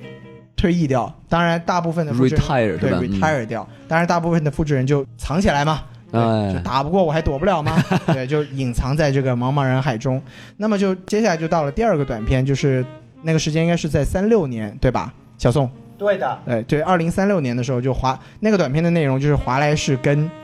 一群人谈笑风那生，群什么人呢是一个道德委员会，就大概是一个管法律的吧，就？OK，我具体我也不是很记得了。嗯，就嗯在这之前发生了什么呢？就是为什么华莱士公司会崛起呢？因为那次大停电不仅造成了资料的丢失，嗯哦也造成了整个经济的崩盘，哼，火，所以整个人类的社会就陷入了一个非常艰难的阶段。没有，电就不行了，没有电，没有就变得暴乱，没有哎食物。哎阿尔法狗都不能下棋了，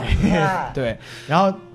华莱士公司一开始做的是食物的基因改造，哦，就是它因为在食物基因改造上基做做到了突破，嗯就解决了人类的温饱问题，哎，对，，实现了人类的共同富裕。搞明白怎么弄杂交水稻，没错，就袁隆平了 不起。对，所以他这个公司就崛起了。那崛起之后，他做的一件事情就是他把倒闭的泰瑞公司给买了，哦，他想再造这个复制人。嗯，那他。二零三六年那个片段讲的就是他造出了复制人之后，他要去说服这个这个委员会说，你们还要再再让复制人合法呀，因为复制人他作为这个劳动力啊，他们很牛逼，因为对他们不仅智商不比我们差，而且力量还比我们大。而且他其实就是在 trailer 的，就是预告片的时候，他有一句话，哎我不知道呃原呃电影里有没有嗯，哼就是他说每一个文明的背后都有一个什么没错，电影里面也有，也对有啊，对什么就是那那话怎么说他就？disposable uh, labor force 好对像对，这就意是思。 slaves 之类的，对对对对对对啊就就是说人类这个文明的发展是离不开这种廉价劳动力的，哎，所以就是说他就那个短片，他最后造成的结果就是他说服了这个委员会，所以复制人又重新生产，嗯，那么生产的就是之后华莱士公司的复制人，就是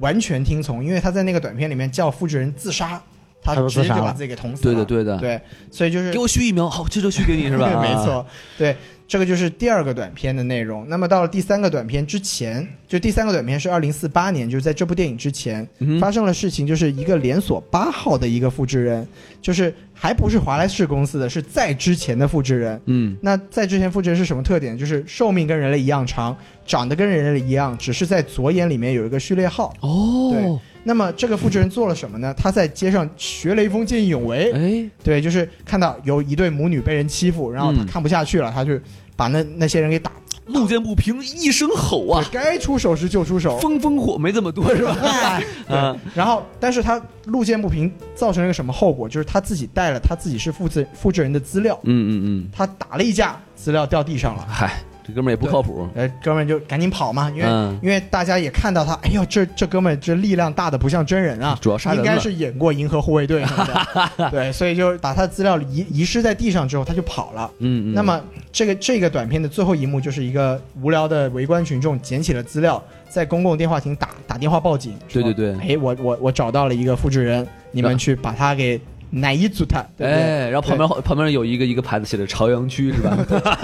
带了带了一个那个手环儿什 么的，朝阳群众。对吧哎，对，那么就是在这部电影之前就发生了这么些这么些事情。对，嗯嗯，我就很好奇哈、如果不看这段的话，可能大家都不知道为什么这个这个 Officer K 要去抓这个人了。啊、其实因为这个东西，说实话，它对整个电影的主线并没有很大的影响，对，它只是一个引入嘛。嗯对，但是你看完这个，你就对前因后果有一个更加深入的了解。一方面你了解了这个 K 到底是做什么，他就是银翼杀手来杀变种人呃杀这个复制人的。对第二方面通过这个对话你也知道了 K 他的一个性格。同样你杀了他之后，也引出来这个这个树底下他有这个藏着这个 Rachel 的这个尸体这个盒子。没错，没错，没就错把这。一切都给串起来了嘛，所以它这个这在我们电影中叫做 inciting incident，哦就是触发事件，哎带着整个电影走向这个专业触发了事件厉害了，嗯，然后其实我还在想一个问题，就是说你还记得就是影片中，因为我不清楚这这也是我的一个遐想，因为第一部给出来的设定就是说，到了那个未来那个年代，这个这个地球的这个环境啊，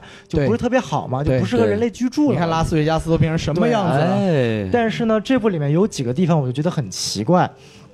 一方面是你看，呃我们第一个第一次他不是准备要走了嘛，然后他地上看到了一朵小花儿，哎，你还记得吗？这朵花，这一朵是小哪草来的？是吗？就是首先这朵花，影片之后也没有解释，嗯他就把它拿起来，然后包中封上，然后就带走，然后这部影片再也没有解释。哦，，对啊，然后第二，啊呃，我我我补充一下吧，我觉得我觉得那朵花其实就是 K 发现那个遗骸的那个契机，因为我我认为那朵花是是 Drax 去祭奠他的时候放上去的，所以就刚好放在了他遗骸的上方，不，但是呃，我觉得是那这样对嗯没有，那朵花是长出来的，不是放上去的。不不是放上是去放的，上去，他直接是放拿起上去来，他的没有拔。对，是不，放但上去的是一般放花不会是放这么一朵吧？因为因为在是这样的不是因为在那个时代，就是植物已经非常稀少了嘛。因为我我是认为的，首先这朵花你没有解除是为什么，第二点我觉得是是小。宋没有看仔细，哎，那么我认为就还有一点就是，你没有想过那蜜蜂是干嘛的吗？呃蜜蜂代表了生命啊，对蜜蜂为什么代代表生命啊？蜜蜂是它代表了一个，你看蜜蜂怎么是操作的？它代表了一个生命的一种繁衍不息，它代表一种疯狂意识嘛。包括这个大反派说过，我想拥有就是蜂巢型思维，就是说所有的工蜂做的事情，然后有为母蜂服务的。哦然后我是认为这一方面是一种隐喻，另外一方面，呃，如果你们说这个花的问题，可能是我理解错，但我的理解是，花和蜜蜂代表了在这个地球上的生命正在重新复苏，地球的哦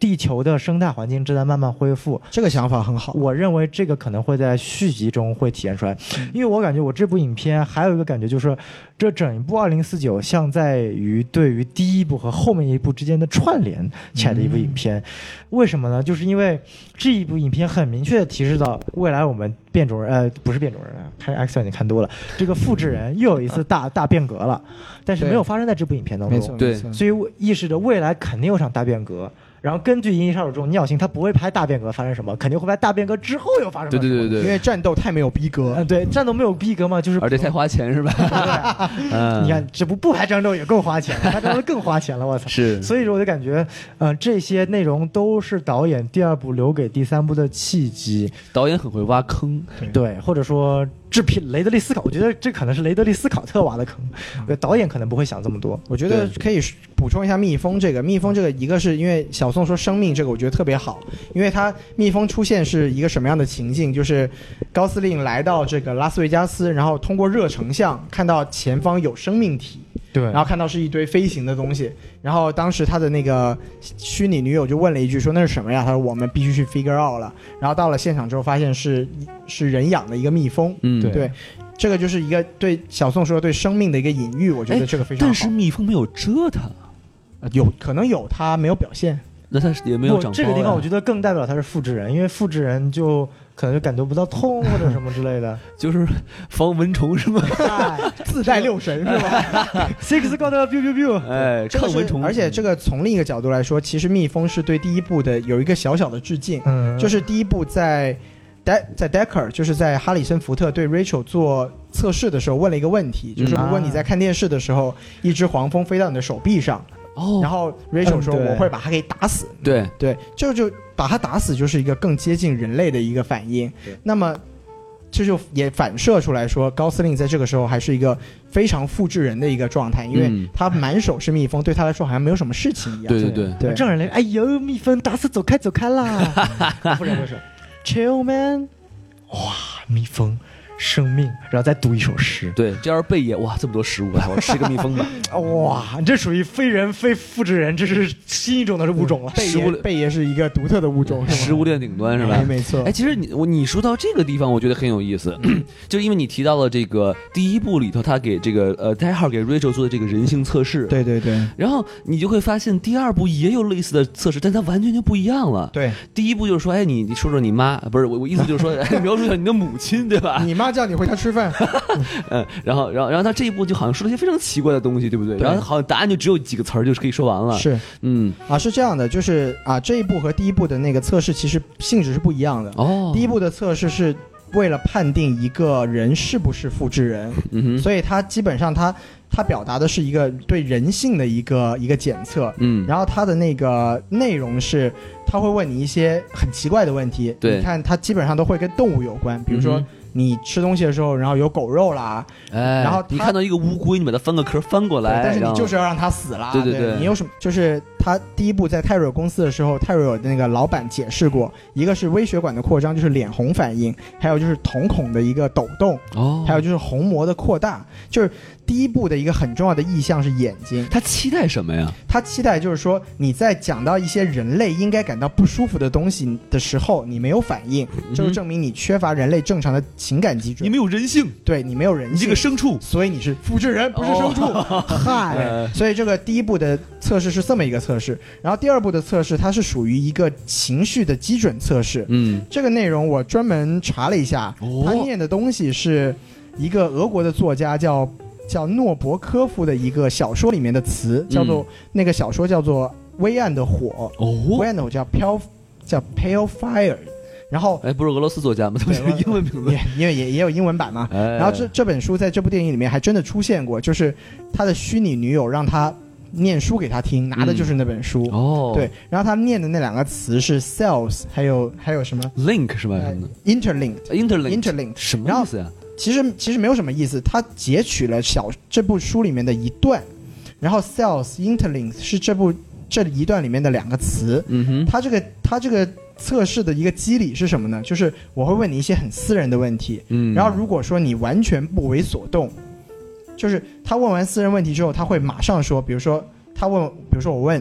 啊、你妈姓什么？啊，然后 sales，然后他的要求是你马上说，跟着他一起说 sales，、哦也就是，说你的情绪完全不为他的私人问题所打动，嗯你可以以迅速的去跟着他念出他需要你念的东西。哦，对所以第一次那个高司令做测试的时候，就是做的非常的好，就是人家问什么他完全不管，人家说一说 sales，他马上就可以哦说，他 sales，、就是他只是先逼逼两句，对然后先说逼逼两句说一个词儿，你对跟着然后他你说就跟着他行了重复哦没错这我听不懂都无所谓是对我吧听？不懂无所谓，我只要我只要能。重复那个词儿跟就着行说了 sales interlink 或者或者一段别的，但是他这里面节选的东西全都是这本小说里面的一段，所以说这个测试不但可以看到这个人有没有情绪波动，还可以对看这个人的英文好不好。没错。要我们做的话，绝对做做的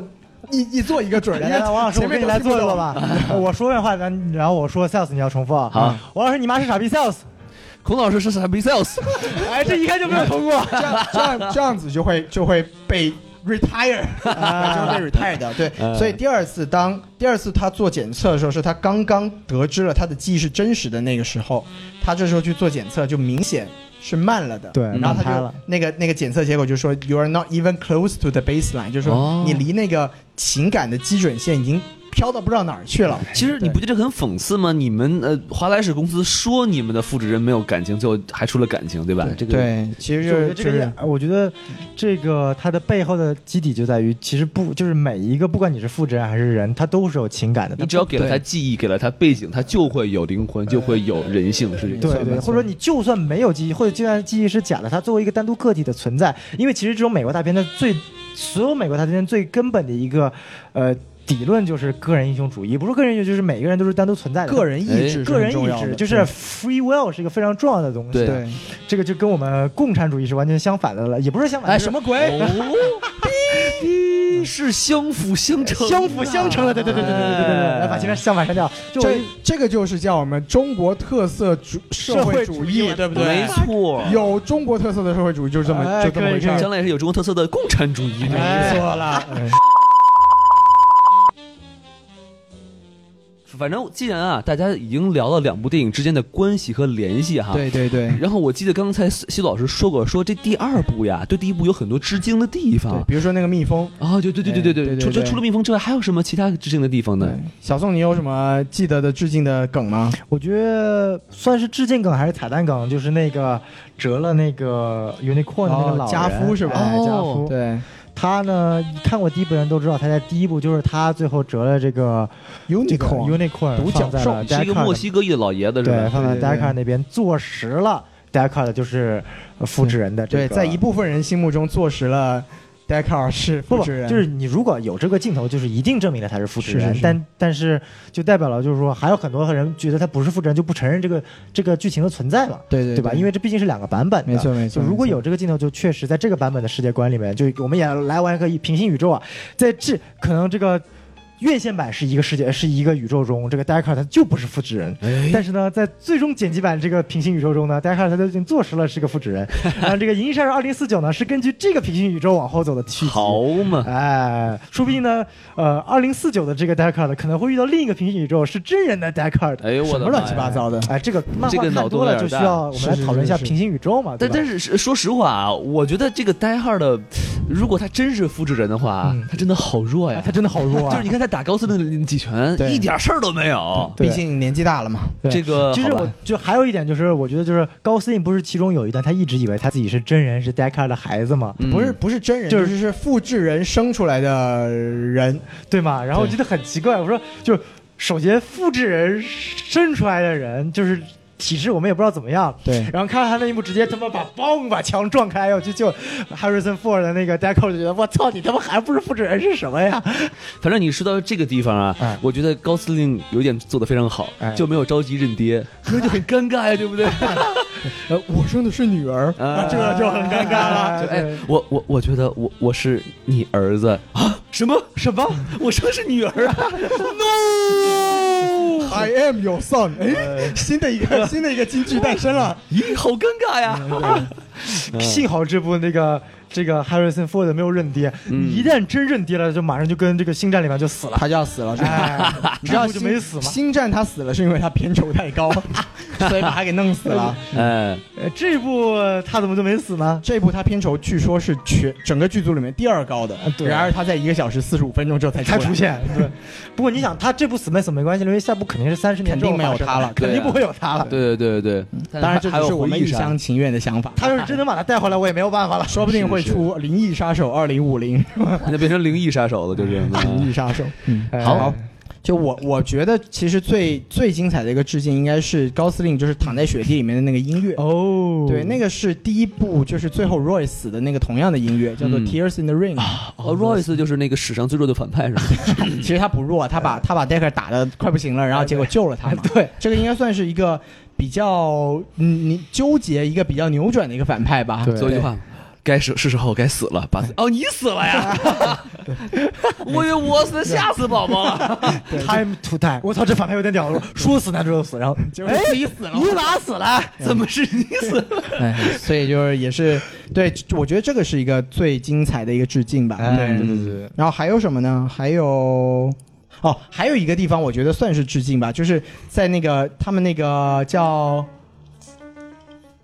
反叛不是起义的那个军团里面，然后他们说你做的这件事情是 more human than human，、哦，那是对，对那个是第一部里面泰瑞尔公司的那个呃呃制作的那个理念，理念，啊对， more human 就是 than human 泰瑞尔也自己曾经说过，我们公司的这个这个座右铭就是我们要 more human than 哎 human，、比人还要像人类。啊对比人还要人起义军就是当年最早的那一批剩下来的那个复制人嘛，所以他就是知道这句话 more human。啊啊对对对，哎其实吧，哎，老白老师，我觉得这个电影还有一个致敬梗，可能你们没有发现，啊哈，就是你们注没注意到这个？肯定你们注意到了，就是这个华莱士公司的老板啊对是个瞎子，他这是个是眼睛是是瞎了。我觉得这就是致敬这个呃第一部里面泰瑞这个泰瑞博士，就是泰瑞公司的老板眼睛被捏爆那块儿。对对对，所以我觉得有一种一种可能性，就是这个泰瑞博士其实没有死，他只是呃说呃宣布这个人死，然后之后就是什么呃又重塑金身，哎，然后整容整了一个帅帅帅的脸，哎，你瞧瞧，呃，就是，但是眼睛是心灵的窗户嘛，是吧？它就不能被修复，于是就就变这样了。 我觉得 王老师这个脑洞挺大的，哎我我觉得有可能，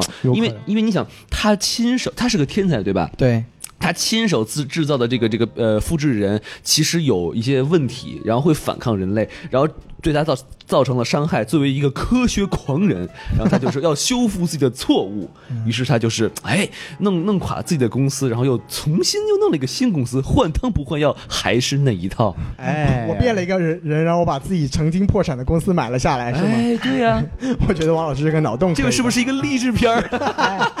我觉得另一种可一种是他本人，我一种另一种可能性，他克隆了一个复制了一，他把这个人完全复制了一个。现在的这个华莱士公司老板是他的这个当时的这个泰瑞泰瑞的那个完全的复制人。嗯哎，我这是另一种可能性了，就是他复制人，他继承了他的事业，然后所以说我才有这个我要创造完全能够认同我的复制人。反正爱咋瞎想就咋瞎想 呗，对对对对，因为毕竟这个电影它确实对于这个反派的描述太少了，对对根本就没有起因、经过、结果。对这个人怎么回事怎么来，他根本就没有说哎，。人生三大终极难题，我从哪来，要哪儿去，我叫啥，我都不知道 你。还挺熟，哎，他叫啥是知道的，哎，你对，真的知道他叫啥吗？对了哟，哎这有道理。哦没错儿。哎但但其实这也是，呃，其实引申一下啊，因嗯为之前我跟宋老师聊这个电影，就说他没有为什么没有说关于反派的一些东西，是因为他其实还是想把这个电影的主角是高司令，哎对这个对高司令这个作为一个小人物，可能被糊弄了很多，但他他的这个生和死，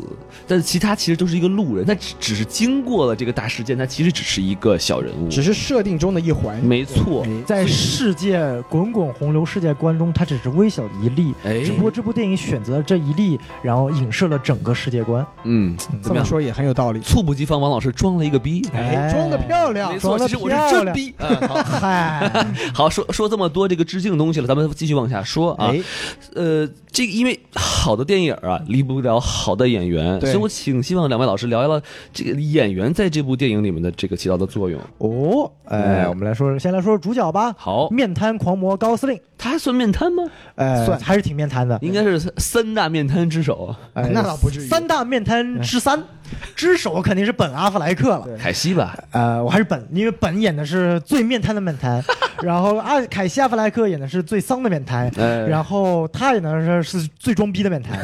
哎，来，这个因为既然西多老师有专门采访过高司令，要不这块你来说好嘞，啊，是说高司令这个人吗？其呃，实啊就是谈谈这个演员演员嘛和这部个角色。其实这个我我怎么说呢？我觉得，我觉得高司令虽然不是真的不能算是演技派吧，他但是真的不是演，他真的不能算是演技派，但是他真的挺帅的。 对，就当面，尤其是当面跟他聊天的时候，是真的会觉得他还蛮帅的。哦，对，有人然后吐，就有人吐槽过高司令的脸，就是我一直想放屁，又希望我自己能够放屁放不出声来的那种 脸。对仔细想想看他那个脸，我想放屁，但我要保证我自己放屁不放出声来。 哇，哎，小宋学的还挺像的。哎对应该是禁语系的这个，就我觉得高司令怎么说呢？这几年他角色选的都特别好，嗯嗯像比如说去年《拉拉链》，他的角色其实就很适合 他。没错，然后这个复制人这个角色，其实他也演得非常的到位。对，但是我觉得我还是蛮同意那个王老师的说法，就是他在他其实在这部电影里面一共只有两到三个不面瘫，就是有一点小爆发的瞬间，哎，但是其中爆发的最大的那个瞬间，确实是有一点拖戏，没错，就是那个突然听说自己的记忆是真的，真的然后就大喊一声“嘎”的，然后就踹了凳子，然后就对对对就转身离去。那里就是其实他另外两个地方，我觉得演的都特别好。就是嗯第一个地方是他看到那个数字的时候，然后他就回想到他自己的马上面刻的数字跟这上面的数字是一样。那时候他有一个略微的一个颤抖，哎然，后还有另外一个地方是在他在做那个 baseline test 的时候，你可以看看到他跟着念那个词的时候，有那个很明显的咬自己下颚的动作。哦这些我觉得都是一个对他这个角色刻画的非常好的地有方细。节，对对对，嗯，然后。采访见采访过他嘛，就见过他，当然对他的好感也很高啦哎，。你瞧瞧，毕竟是对您男朋友嘛，对吧哎？我是找女朋友 的人，哎，对找男朋友的在我们这里只有小宋而已。嗨，对，呃，所以我我倒跟两位老师有个不同的看法，是就我是觉得那个那个嘶吼那块啊，我觉得倒挺合适的。是吗？为什么呢？我觉得因为那块的。因为你们俩说的是这一块，我得到我是天选之子的，更多的是一种，比如说我是一种释怀啊，或者一种比较正面的或者很复杂的一种复杂心情，嗯，但我觉得是，呃，其实它更多的是一种愤怒。为什么呢？因为整部我们前面就我记得很清楚，他一开始进这个 LP 的警察局的时候，有很多人都在骂他，同样哎都是警察，因为他知道他是这个复制人的身份嘛，对，就可以看出来他其实一直是在抑制的。他从影片一开始到。到到到那段时间来，他一直在抑制的，他心中的一个愤怒，或者说他心中一种悲就伤的不公不平的感觉对 哈。他因为他本身长得外表、他的寿命和普通人一模一样，就是因为他仅仅的就是一个身份的一个象征。嗯哼，他被自己的同行所唾弃，他居住的地方所有人都都在骂他，他门上都写的是那个 Skinner 的字样。啊，是全世界只有一个他不存在的一个虚拟的一个女朋友才真真切切爱着他。对于他来说，他是一直在默默忍受这一切的。但是他当这个人跟他说你其实是天选之子的时候，他更多的时候是一种愤怒，说为什么现在我才告诉我，我活了这么多年，我受了这么多的痛苦，这一刻的一个心情，我觉得。更多的是一种宣泄，也不能说完全的愤怒，肯定是有愤怒，但更多是一种宣泄，一种愤怒，一种一种对于整个世界带他的不公，这一切在那里发散出来。我觉得一声嘶吼其实是，嗯、怎么说？我觉得还是挺符合的当时的人物的一个情感的。啊，所以小宋是觉得高司令演的还不错，呃，我只是觉得这这一刻他做这个行为，我只能说导演安排的可以。至于高司令这声喊的怎么样，我不予评论。还是还是要黑一下高司令。他这个一声喊跑调了，嗨， 没有调儿，反正就是这么解释也对，对吧？嗯，反正路见不平一声吼嘛哎，。没错哎没错，什么不平这个但是但高高司令也是拿过两次奥斯卡男提影帝的提名，提名对 干嘛呢？格温妮斯·帕罗多还拿过奥斯卡女女影后呢。怎样？哎，都都是温斯那个那个什么哈维·温斯顿吹上去的嘛，奥斯卡影后都是有水分的啦。哎，好吧那那呃，要不要再评价一下这个女反派的演技？ ，Love 吗？对啊没啥演技啊，她也他就是啊装个，反派嘛，就是呃凶一点嘛，对吧？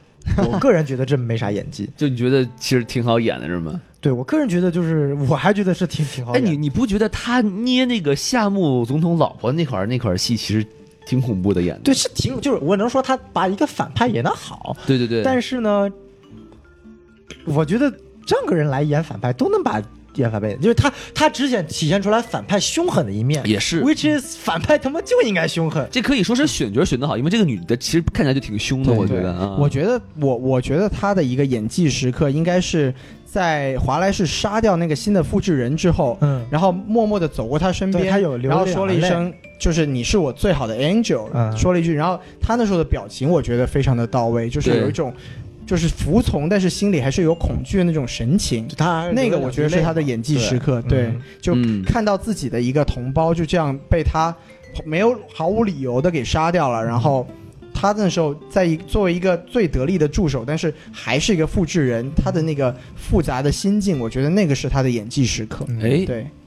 但是你发现啊，其实我在说到这块儿，我特别想联系到联系一下《异形》。《哎，异形》里面那个 Water，他们是不是复制人是吧？他们叫什么生化人？生哎化对对对，就他们呃，其什实么本质都差不多，就是一个。哎不一样，他们脑袋掉了都能活着，对不对？是吧？对。对对对对，而且呃，他们好像是生命是无限的，啊哈，对是对哎，但是好像异形就没有太多去讨论，好像也讨论了一些、啊，每部都有，也有每部也都有也。有，对，嗯其实就是说这种人与非人的关系，确实就是雷德利·斯科特特别喜欢的一个议题。对对对不管是异形也好，还是银翼杀手也好，嗯，确实就是他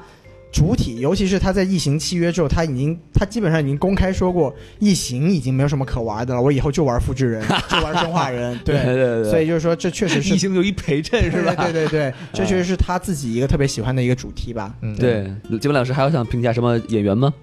呃，觉得哈哈里森福特还是可以说一下啊吧。哈里就森是·福特呀，就是大牌呗，反正现在就是大牌了。对给钱给够多，过来露个面，没啥演技，没啥剧情，也嗯没啥重要性，反正就露个面，给我感觉就是 so so。他是不是耍大牌啊？他这个人本身就是挺耍大牌的，是吧他？本身就是哈里森挺福特怎么说呢？就是他其实他虽然没有拿过什么奖，但是他演他太有很名多了太牛逼的电影了，就比如说星，球大战星战最受欢迎的角色，啊然后啊印第安纳印第安琼斯的琼主斯演，对，然后还有《银翼杀手》里的 Decker，就是这些角色确实是太深入人心了。是是可以是对，说美国上一代所有少妇心中的男神和性幻想对象，就他呀，就他。哇，我觉得其实他的表现就是恰如其分吧，就你也不他这个角色你也不需要说做到对真的就感觉很就爆发的演就技，真的很搜索，我觉得没啥演技，就是愤怒脸嘛，就是啊就很生气，然后对，就这个就太搜我索。我我觉得他看到 Rachel，然后说的那一句，他的眼睛应该是绿色的，那个地方其实还是有点动人的。对对，那个地当方然那是剧情的安排啦。那个地方告诉我们，在戴美同需谨慎，不然会没命的。眼睛的颜色多么的重要、啊！他的眼睛是绿色，不对，我这是美瞳。等会儿，等会儿，等会儿，啪！ 对对，嗯哎我但是福特不管怎么说，他在这种经典系列回归，他总是一个能激发起这个老影迷的一个 G 点的一个一个一个成分吧。您说这段特别好，为什么？因为他玩这个回忆梗啊，对，他在这个这个高司令和哈里森哈里森福特这段打戏，他在一个剧院里头，没错然后他后面放的是《猫王》，是的，是的。哎，这块儿是的特别屌，就是对哎一会儿有，一会儿没有，然然后后这块就 很设计的特对别吧？棒打戏加歌舞，这个很有意思，特别像印度电影是吧？哎。对他最后还最后两个人不打了，说了一句“我特别我喜欢这首喜欢歌”，那个地哎方先听歌，对那个地方应该是就是这部电影里面少数的几个让让观众轻松一点的时刻吧，没错没错对，但是设计得非常好。，对。嗯，那里有一个小意识，就是他们那段打戏是其中有一拳，哈里森福特真的真的打到了对高司令， 我操！然后对把高就是，然后后来因为这件事情，哈里森福特还吃请高司令吃了一顿饭，对 就喝真的把高司令打得很 疼。喝了一个陈年的 whisky，哇塞，八二年的拉菲啊，是吧？然然后当时高司令上一个访谈节目的时候就说。千万不要被自己的偶像打，跟被别人打一样 疼。对， 所以还挺有意思这的。还挺爽的呢。不过有一点就是挺可惜的，就是说，因为呃，我在现在在华纳实习啊嘛，华纳是这家那个呃《银翼杀手》这个发行方，哎然后他们这边工作人员就说，本来呢，华纳是希望借助哈里森福特这个牌子，让更多的人能够看这部电影，从而达到一个票房往上增的一个趋势。哦但很遗憾的是，完全没有达到。就是是是不知道为什么，就哈里森福特没有带动任何影响应力。该请吴亦凡就对了。 哎，嗯你看这个面，它又长又 宽，就哎一下票房就上去了你。看就这个像面瘫， 哈里森福特回归星战的这个轰动性没有，就是完就很大很大，但是他回归银翼的这个轰动性好像没有这么大。这很怪哈，啊，我觉得这个还是影片属性的问题，因为本身《银翼杀手》第一部它票房本来就不好。对对对，没错，我觉得还有一点原因是这样，因为首先星战它是一个很大的概念，其次，呃。哈哈里森福特在里面这个汉索罗这个角色本身就够吸引人，是但是呢，银翼银翼杀手它好在好在它不在这个它角色塑造有多好，而在它整个世界观好。没错我们看银翼杀手不是为了看 d a c o 的这个人的，我们对是要看这个世界观的。我是来看 Rachel 的哎， ，Rachel 是真漂亮，还真。看到了。王老师想看看 Rachel 现在的照片吗？呃，不不想 看，就是她那个头发一散下来，就第一部里头，啊哎哇，这个真很漂美亮！啊哎，而且她能 hold 住 hold 得住那种盖儿盖儿发型也也不容易啊，是是哎是是跟现在徐老师同款发型，帅，嗯忍不住，忍不住捋捋了一下孔老师没有的头啊发。这这是孔老师怎么又黑一刀呢？对啊，我好好心疼孔老师啊，孔老师还是有有点头发的啊，哎是是嗯是是，必须有，必须有。对， 好，那既然我们把演员说差不多了啊，对我觉得现在可以聊一聊就是其他的地方，比如说一个电影最重要的人导演，对对对哎，两位怎么看呢？啊，我觉得吧，就是首先能敢拍这部电影，我们就要佩服他的勇气没。错，对这个，就我们我们今天已经说了很多次这个导演的名字，我们可以再说一遍，叫做丹尼斯·维伦纽瓦。哎，然后他他去年是拍了一部《降临》，嗯入选了奥斯卡最最佳佳影影片片的提那个提名提名对对对对对对，就是我我其实，在去年奥斯卡节目里面就大概说了一下这个导演，他是一个对气氛的烘托非常厉害的导演。嗯，那么像这部电影，其实也确实是发挥了他所长，就是他把这整个。二零四九年这个洛杉矶《银翼杀手》世界观里面的这一个设定、这个氛围打造的非常的到位哎，这我觉得在这部电影的一个成片的效果上来说，它还是居功至伟的。是对，确实打破了这个续集必必烂的这个这个魔咒、啊，是是是，其黑其暗骑士又表示不服，嗨，其实这真的是一个挺不容易的事情，就因为你想，这是三十五年前的电影，然后上前任导演是有科幻之父之称的雷德利·斯斯科考特，特，对，然后这次他毅然担起了这个这个重担，然后结果拍出来之后，甚至有人在推特上面发图，就是说维伦纽瓦这一战封神，下面围绕的是一群什么斯皮尔伯格呀、诺兰 呀，对，有一推特上有一个非常有趣的图片，就是所以说怎么说呢，就是对他还是有可以有更多的期待的，就这个导演是不是挺擅长拍这种有点逼格的电影哈？对，他其实降临就是一个他例子。其实一直是一个，他的风格是那种商业和文艺的结合结合部吧对。但是我看了一个说法，就是说他之前一直缺一口气，就是商业片太文艺，文艺片太商业。哎，然后在这一部里面，可能是他两种气质结合的最好的一部。嗯嗯嗯，对，其实说白了就，我觉得一点就是，丹斯丹尼斯·维伦亚这个导演他不会讲故事，就是啊因为他首先他他不是编剧，他不像很多导演，他他首对先是没有对任何对编剧的风天赋的，所以你可以看到他每个作品其实他的核心主旨都非常非常简单，嗯，嗯但他你又在通通通过导演技能太强，能够把这个简单的故事给复杂化、戏剧化。这个是一个导演特别牛逼的地方，所以我 OK 前面一直说这个《银翼杀手二零四九》为什么觉得震撼，就是因为它故事实在太简单了，但是叙事手法太强了。哎，可不可以宋老师，我想问一下，就您这个观点的意思是说，呃呃，这个电影的故事太简单是一个缺点吗？呃，怎么说呢？就是呃，也不能说是一个缺点。呃，故事呃主旨简单，说明它简单明了。 OK，但是你放在《银翼杀手》这么一个庞大的一个本身就一个很复杂的一个世界观体系下，其实说白了是有一点点算一个缺点吧，就是你。当然希望你这种影片的主旨是越深越好，挖深到没有人挖掘过。嗯但是呢，其实这部影片其实没有达到这个深度。增加几个 B 故事是不是就好了？是吧对啊，增加几个，但这部里面其实有 B 故事有嘛 B 故事而且对这部影片的而且 B 故事我觉得完全这部服务于 A 故事的，嗯非常 B 故事也不错，对，很不错。其实包括它的我对爱情线啊，我对什么这部影片的剧本其实我是蛮满意的。不不对，我是很满意这部影片的剧本的，故事我也挺满意的。 我是不满意。我明 白我你明白我的意思，就我的意思是它的主旨很简简单，对但它的故事和剧本能够写的这么丰富，这是牛逼导演对导演对牛逼对的地方对。对对对，因为其实第一部的故事也很简单，它就是一个它，我觉得两部的故事的架构是一样的，就是一个侦探故事，就是一个银翼杀手去搜寻一搜寻一个或几个复制人的故事，其实是主整体的架构是一样的。但我感觉第一步，你看，你首先第一步，你要首先得打造这个世界观，对其次，你在打造这个世界观的同时要讲故事，这是件非常难的事情。是是是这个你我没法同意做到一边说明这个世界观，一边在讲故事，它结合的非常好。对然后接下来引入这个呃复制人和人之间的关系，包括最后这一段这个语系，其实把整个故事都升华了吧？是其实是是，这部影片是缺少这么一个升华的一个内容的，嗯嗯因为你看最后一个只是倒下这一段，其实是论震撼程度是没有第一部强的。嗯、我是觉得，就是说我再回到这个导演本身，啊我觉得这个是导演前面说为什么说西多老师说他呃商业片不够文艺，文艺片不够商业，结果他他。呃，说的难听一点，就是我认为这个导演是外强中干型的，哟，哎呦这个贬义词啊，对，啊就是说难听一点，他是个外强中干型的，因为他很容易把故事讲飞，嗯你看《降临》，就是说白了，就是到故事真的是讲飞掉了。 对，就但是逼格很高。对就是这个导演，就是你本身是讲不出好故事的，嗯你给他一个好故事，或者你给他一个 like 六七分的故事，他能够讲到九分，但他没有办法把一个零分的，他能够凭空把一个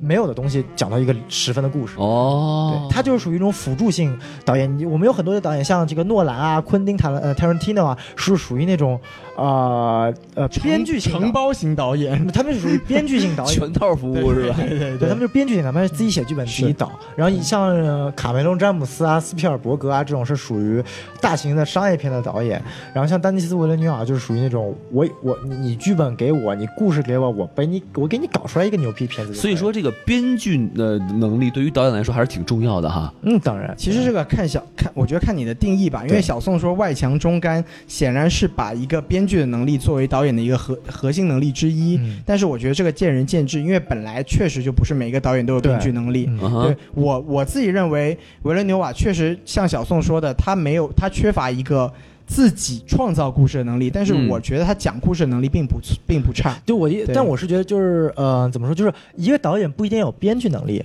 但他得有会说故事的能力。对但我觉得维伦纽瓦就是。他说故事能力是欠佳的，但他怎么知道怎么把这个故事给修饰好？嗯其实我想提一句啊，哎这个《银翼杀手》是有本书的，所以他其实没必要要编很多故事《的。嫌疑杀手》是没有原著的，没有原著它只是一个概念，是从一个从一本科幻小说里面提升出来的。对，所以这整个世界观是重新打造，它只是 inspired by 一个东西。对就是 OK，OK 哦所以我们可以说回受益都是灵感雷德利·斯科特就是一个世界观型的导演。啊对，他他特其实像像《异形》的世界观，像《银翼杀手》的世界观，都是他一手打造出来的。这个这是比较这能厉害想到的第二个人就 J.K. 罗琳 了，是吧？还有呢，凯文·费奇，漫威宇宙世界观哦，呢对对对对对，这对吧个厉害，这个厉害。然后还包括你呃 J R R 托尔金托尔金指环王世界观，我靠，这些都是就是你有了大世界观，你才有好作品。托尔金又不是导演，你这样要求也太高了吧？那 J K 罗琳也不是导演，啊他现在成为编剧了嘛？哎，你看编的有多烂，那给一大批哈哈粉正在路上过来把我对对杀。对对，那是烂不烂？你们说《神奇动物在哪里》那部编的烂不烂？我觉得还是挺烂的。哎我我觉得还行，我觉得还行。 过得去，过得去。对哎对对，嗯对对，对啊看在这个大老师的面上，对吧？哎嗨，人家至少拿过奥斯卡 呢。哎，小江，哎，其他几部从来没有拿过奥斯卡呢。就是，啊好，那反正呃这个电影咱也说差不多了哈。哎，我觉得咱们可以稍微畅想一下未来，对吧？因为是它其实是就第一部是二零一九年，这一部是二零四九年。对那在三十年之后，到了二零七九年，假设是 呃下个下一个续集还是二零七九年的是话啊，中国应该已经实现了共产主义。没错儿，还是中国特色的，是不是啊？ 对但是它还在，哎， 每人都在续秒了，对 吧？啊，呃，那我就不说他是谁了啊，你们哎都知道，对，伏地魔，啊不是不是伏地魔， 不是开开玩笑开玩笑，呃，然后这个就是呃，我先说哈，哎，好，就既然是说三十年之后，因为你们想这个电影它提过一个概念，对就是说两个呃不能说物种嘛，就是人和这个呃复制人中间有一个墙，是如果你把这个墙打坏的话，就会发生战争，对，所以我或者屠杀，呃，对，对所以我觉得就是，当然，他既然已经这么说了，应该会发生一场战争或者是是是屠杀，然后这个三十年后，可能真的是就在地球上，一部分是变种人，一部分是人类，然后他们就开始打，对，感觉就变成人这个原人星球的剧情了，也有是吧可能是和谐共处。哦，然后我来，来哎您说呃说，我说的假有两种假设情况，第一种呢，我觉得未来以后电影会怎么拍？如果未来证实了，就是我一直就歪歪的，跟异形它真的是一个世界观 的话，那么可能未来跟异形会有一些联系，因为首先异形是从来没有讲过地球的事儿，嗯，然后银翼杀手是没有讲过外星的事儿。当然这个看上去我觉得也不靠不大靠谱，毕竟科技水平差太多。那我讲第二种，第二种我觉得可能性就是，如果银翼杀手是一个单独的世界观的话，未来会怎么拍？我觉得第一种可能性是，就像前面王老师所所说的，会讲这个变种人，呃、不是变种，fuck，复制人战争之后，起义战争之后的故事。嗯，另一种可能性是我自己畅想的是，它会发生在外星球上。嗯因为首先为什么？因为《银翼杀手》它一直在讲我们有外星殖民地，我们有外星殖民地。然后这部里面也强调了说我们有八个外星殖民地。那我觉得，既然你有这么多外星殖民地，你不可能不讲这个故事了，你哎，不可能只把一个线索仅仅放在地球。我觉得未来可能讲的是。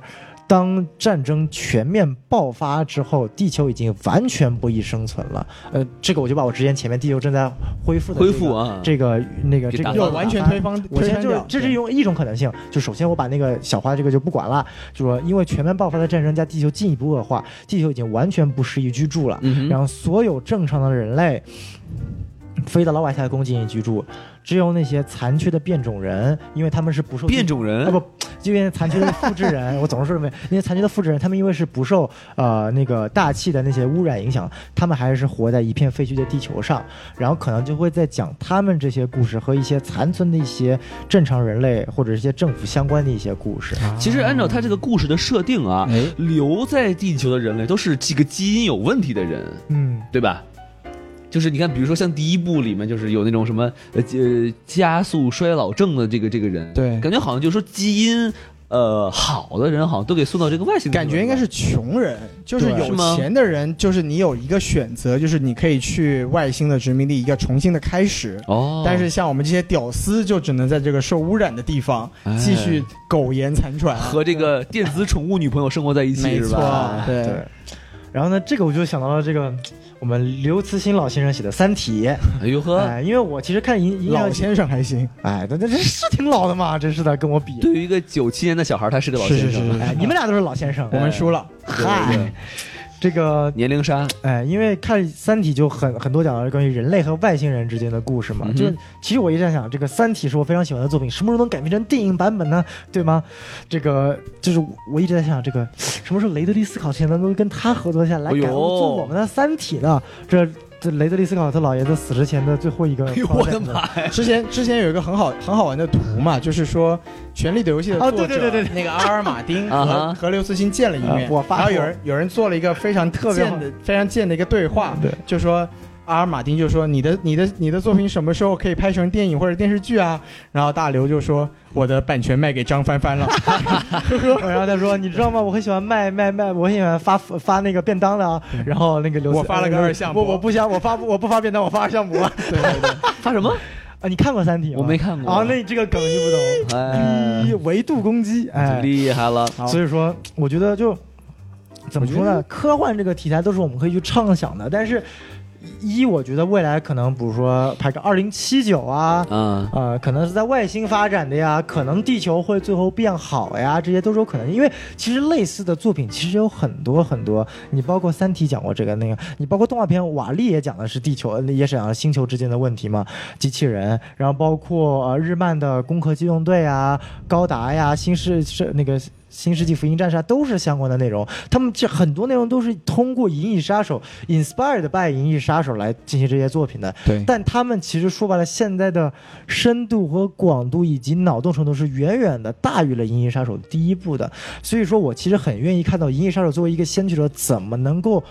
进一步的，一方面是沿袭成沿袭前面第一部的风采，我觉得第二部做得非常好，但现在比较欠缺的就是怎么能继续成为新一代未来社会的一个呃，我们当时第一部发明了这个赛，不是不是发明，就是掀起了这个 cyberpunk 赛博朋克这个风潮。那么未来下一步《银翼杀手》可能在下一步它能掀起什么样的一个潮流，这是我想去看到的。哎嗯，说的漂亮，其实我觉得啊，他其实已经留了一个线索了，嗯就是因为他已经开始讨论这个呃复制人生孩子的问题，没错没错。所以我觉得真的很有可能就是下一步就真的就是说复制人真的已经知道在该怎么生孩嗯子了。虽然你你看黄片儿不就学会了吗？对不对？ 这他妈有什么？就是你说这这逼装这么大，说啊，我有一个锁，它就是我我的钥匙，因为它会让我知道变种人怎么生小孩。你看黄片儿不就学会了？你还要他告诉 这你？个王老师，这个应该他的这个意思应该是这个 Decker 这个复制人，或者说 Decker 和另外一个复制人生了孩子这件事情，是在其他复制人之间不可能发生的。就他们试过对对对，是应该是复制人本身是没有这个有生殖隔离的。哦，对，所以以说他才是那个钥匙。嗯，对，嗯好，那咱们今儿聊差不多了，差不多了，可以可以可以咱。们就把这一期先结在这儿了啊。好的，好哎，然后反正这个聊这么多，希望大家喜欢我们的节目，是也希望大家继续支持我们什么电台，没错然后呢，来关注我们的这个微信公众号 S M F M 二零一六。 S M F M 二零一六 M，M，M， S F M F 二零一哦六，哎，没错，就是这么清晰，不带任何的口音。没错，并且我们什么电台呢？还有这个官方的微博什么 FM，哎什么 F M 什么 F M？这还挺清晰的啊。哎反正希望大家呢，哎，follow，然后呢收收到我们最新的消息。嗯是的好，好，然后如果那大家有什么意见和建议，也一定要跟孔老师说，我们是不会接受的。哎，也希望大家加通过这个节目的这个微二维码呀，加入我们这个听友群，然后可以是和我们几位主呃主播一起互动。 是的，嗯，好，没问题那，咱们这期节目就聊到这儿，好，谢谢大家。谢谢大家，拜拜，拜么么哒拜。么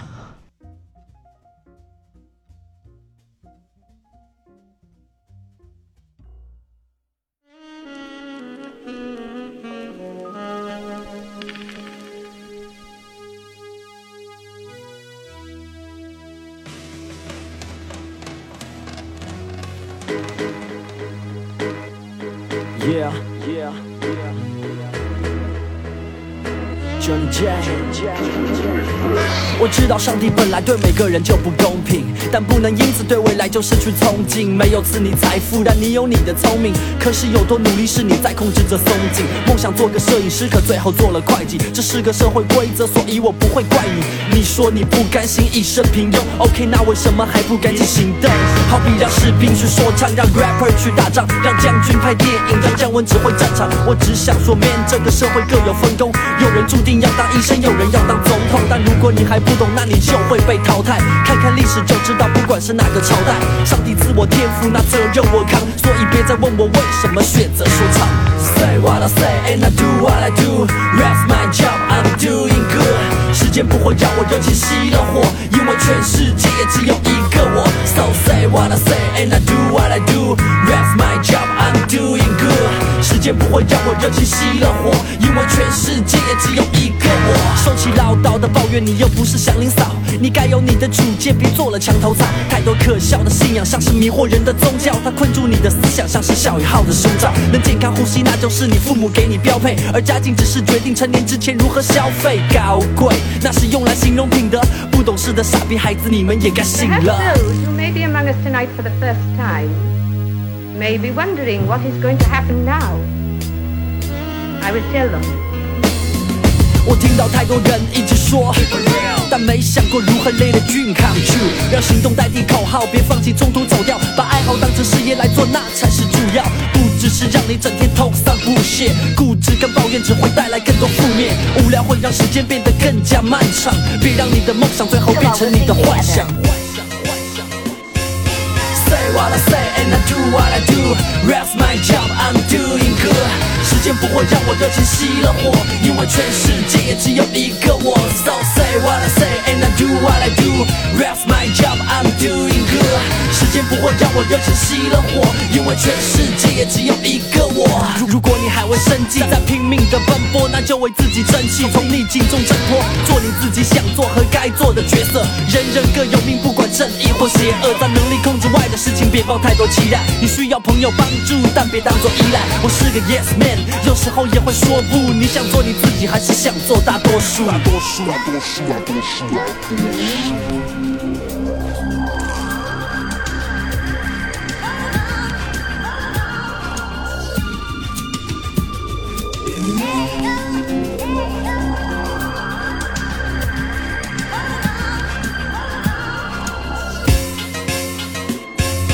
say what I say and I do what I do. That's my job, I'm doing good. 时间不会让我热情熄了火，因为全世界也只有一个我。So say what I say and I do what I do. That's my job, I'm doing good. 时间不会让我热情熄了火，因为全世界也只有一个我。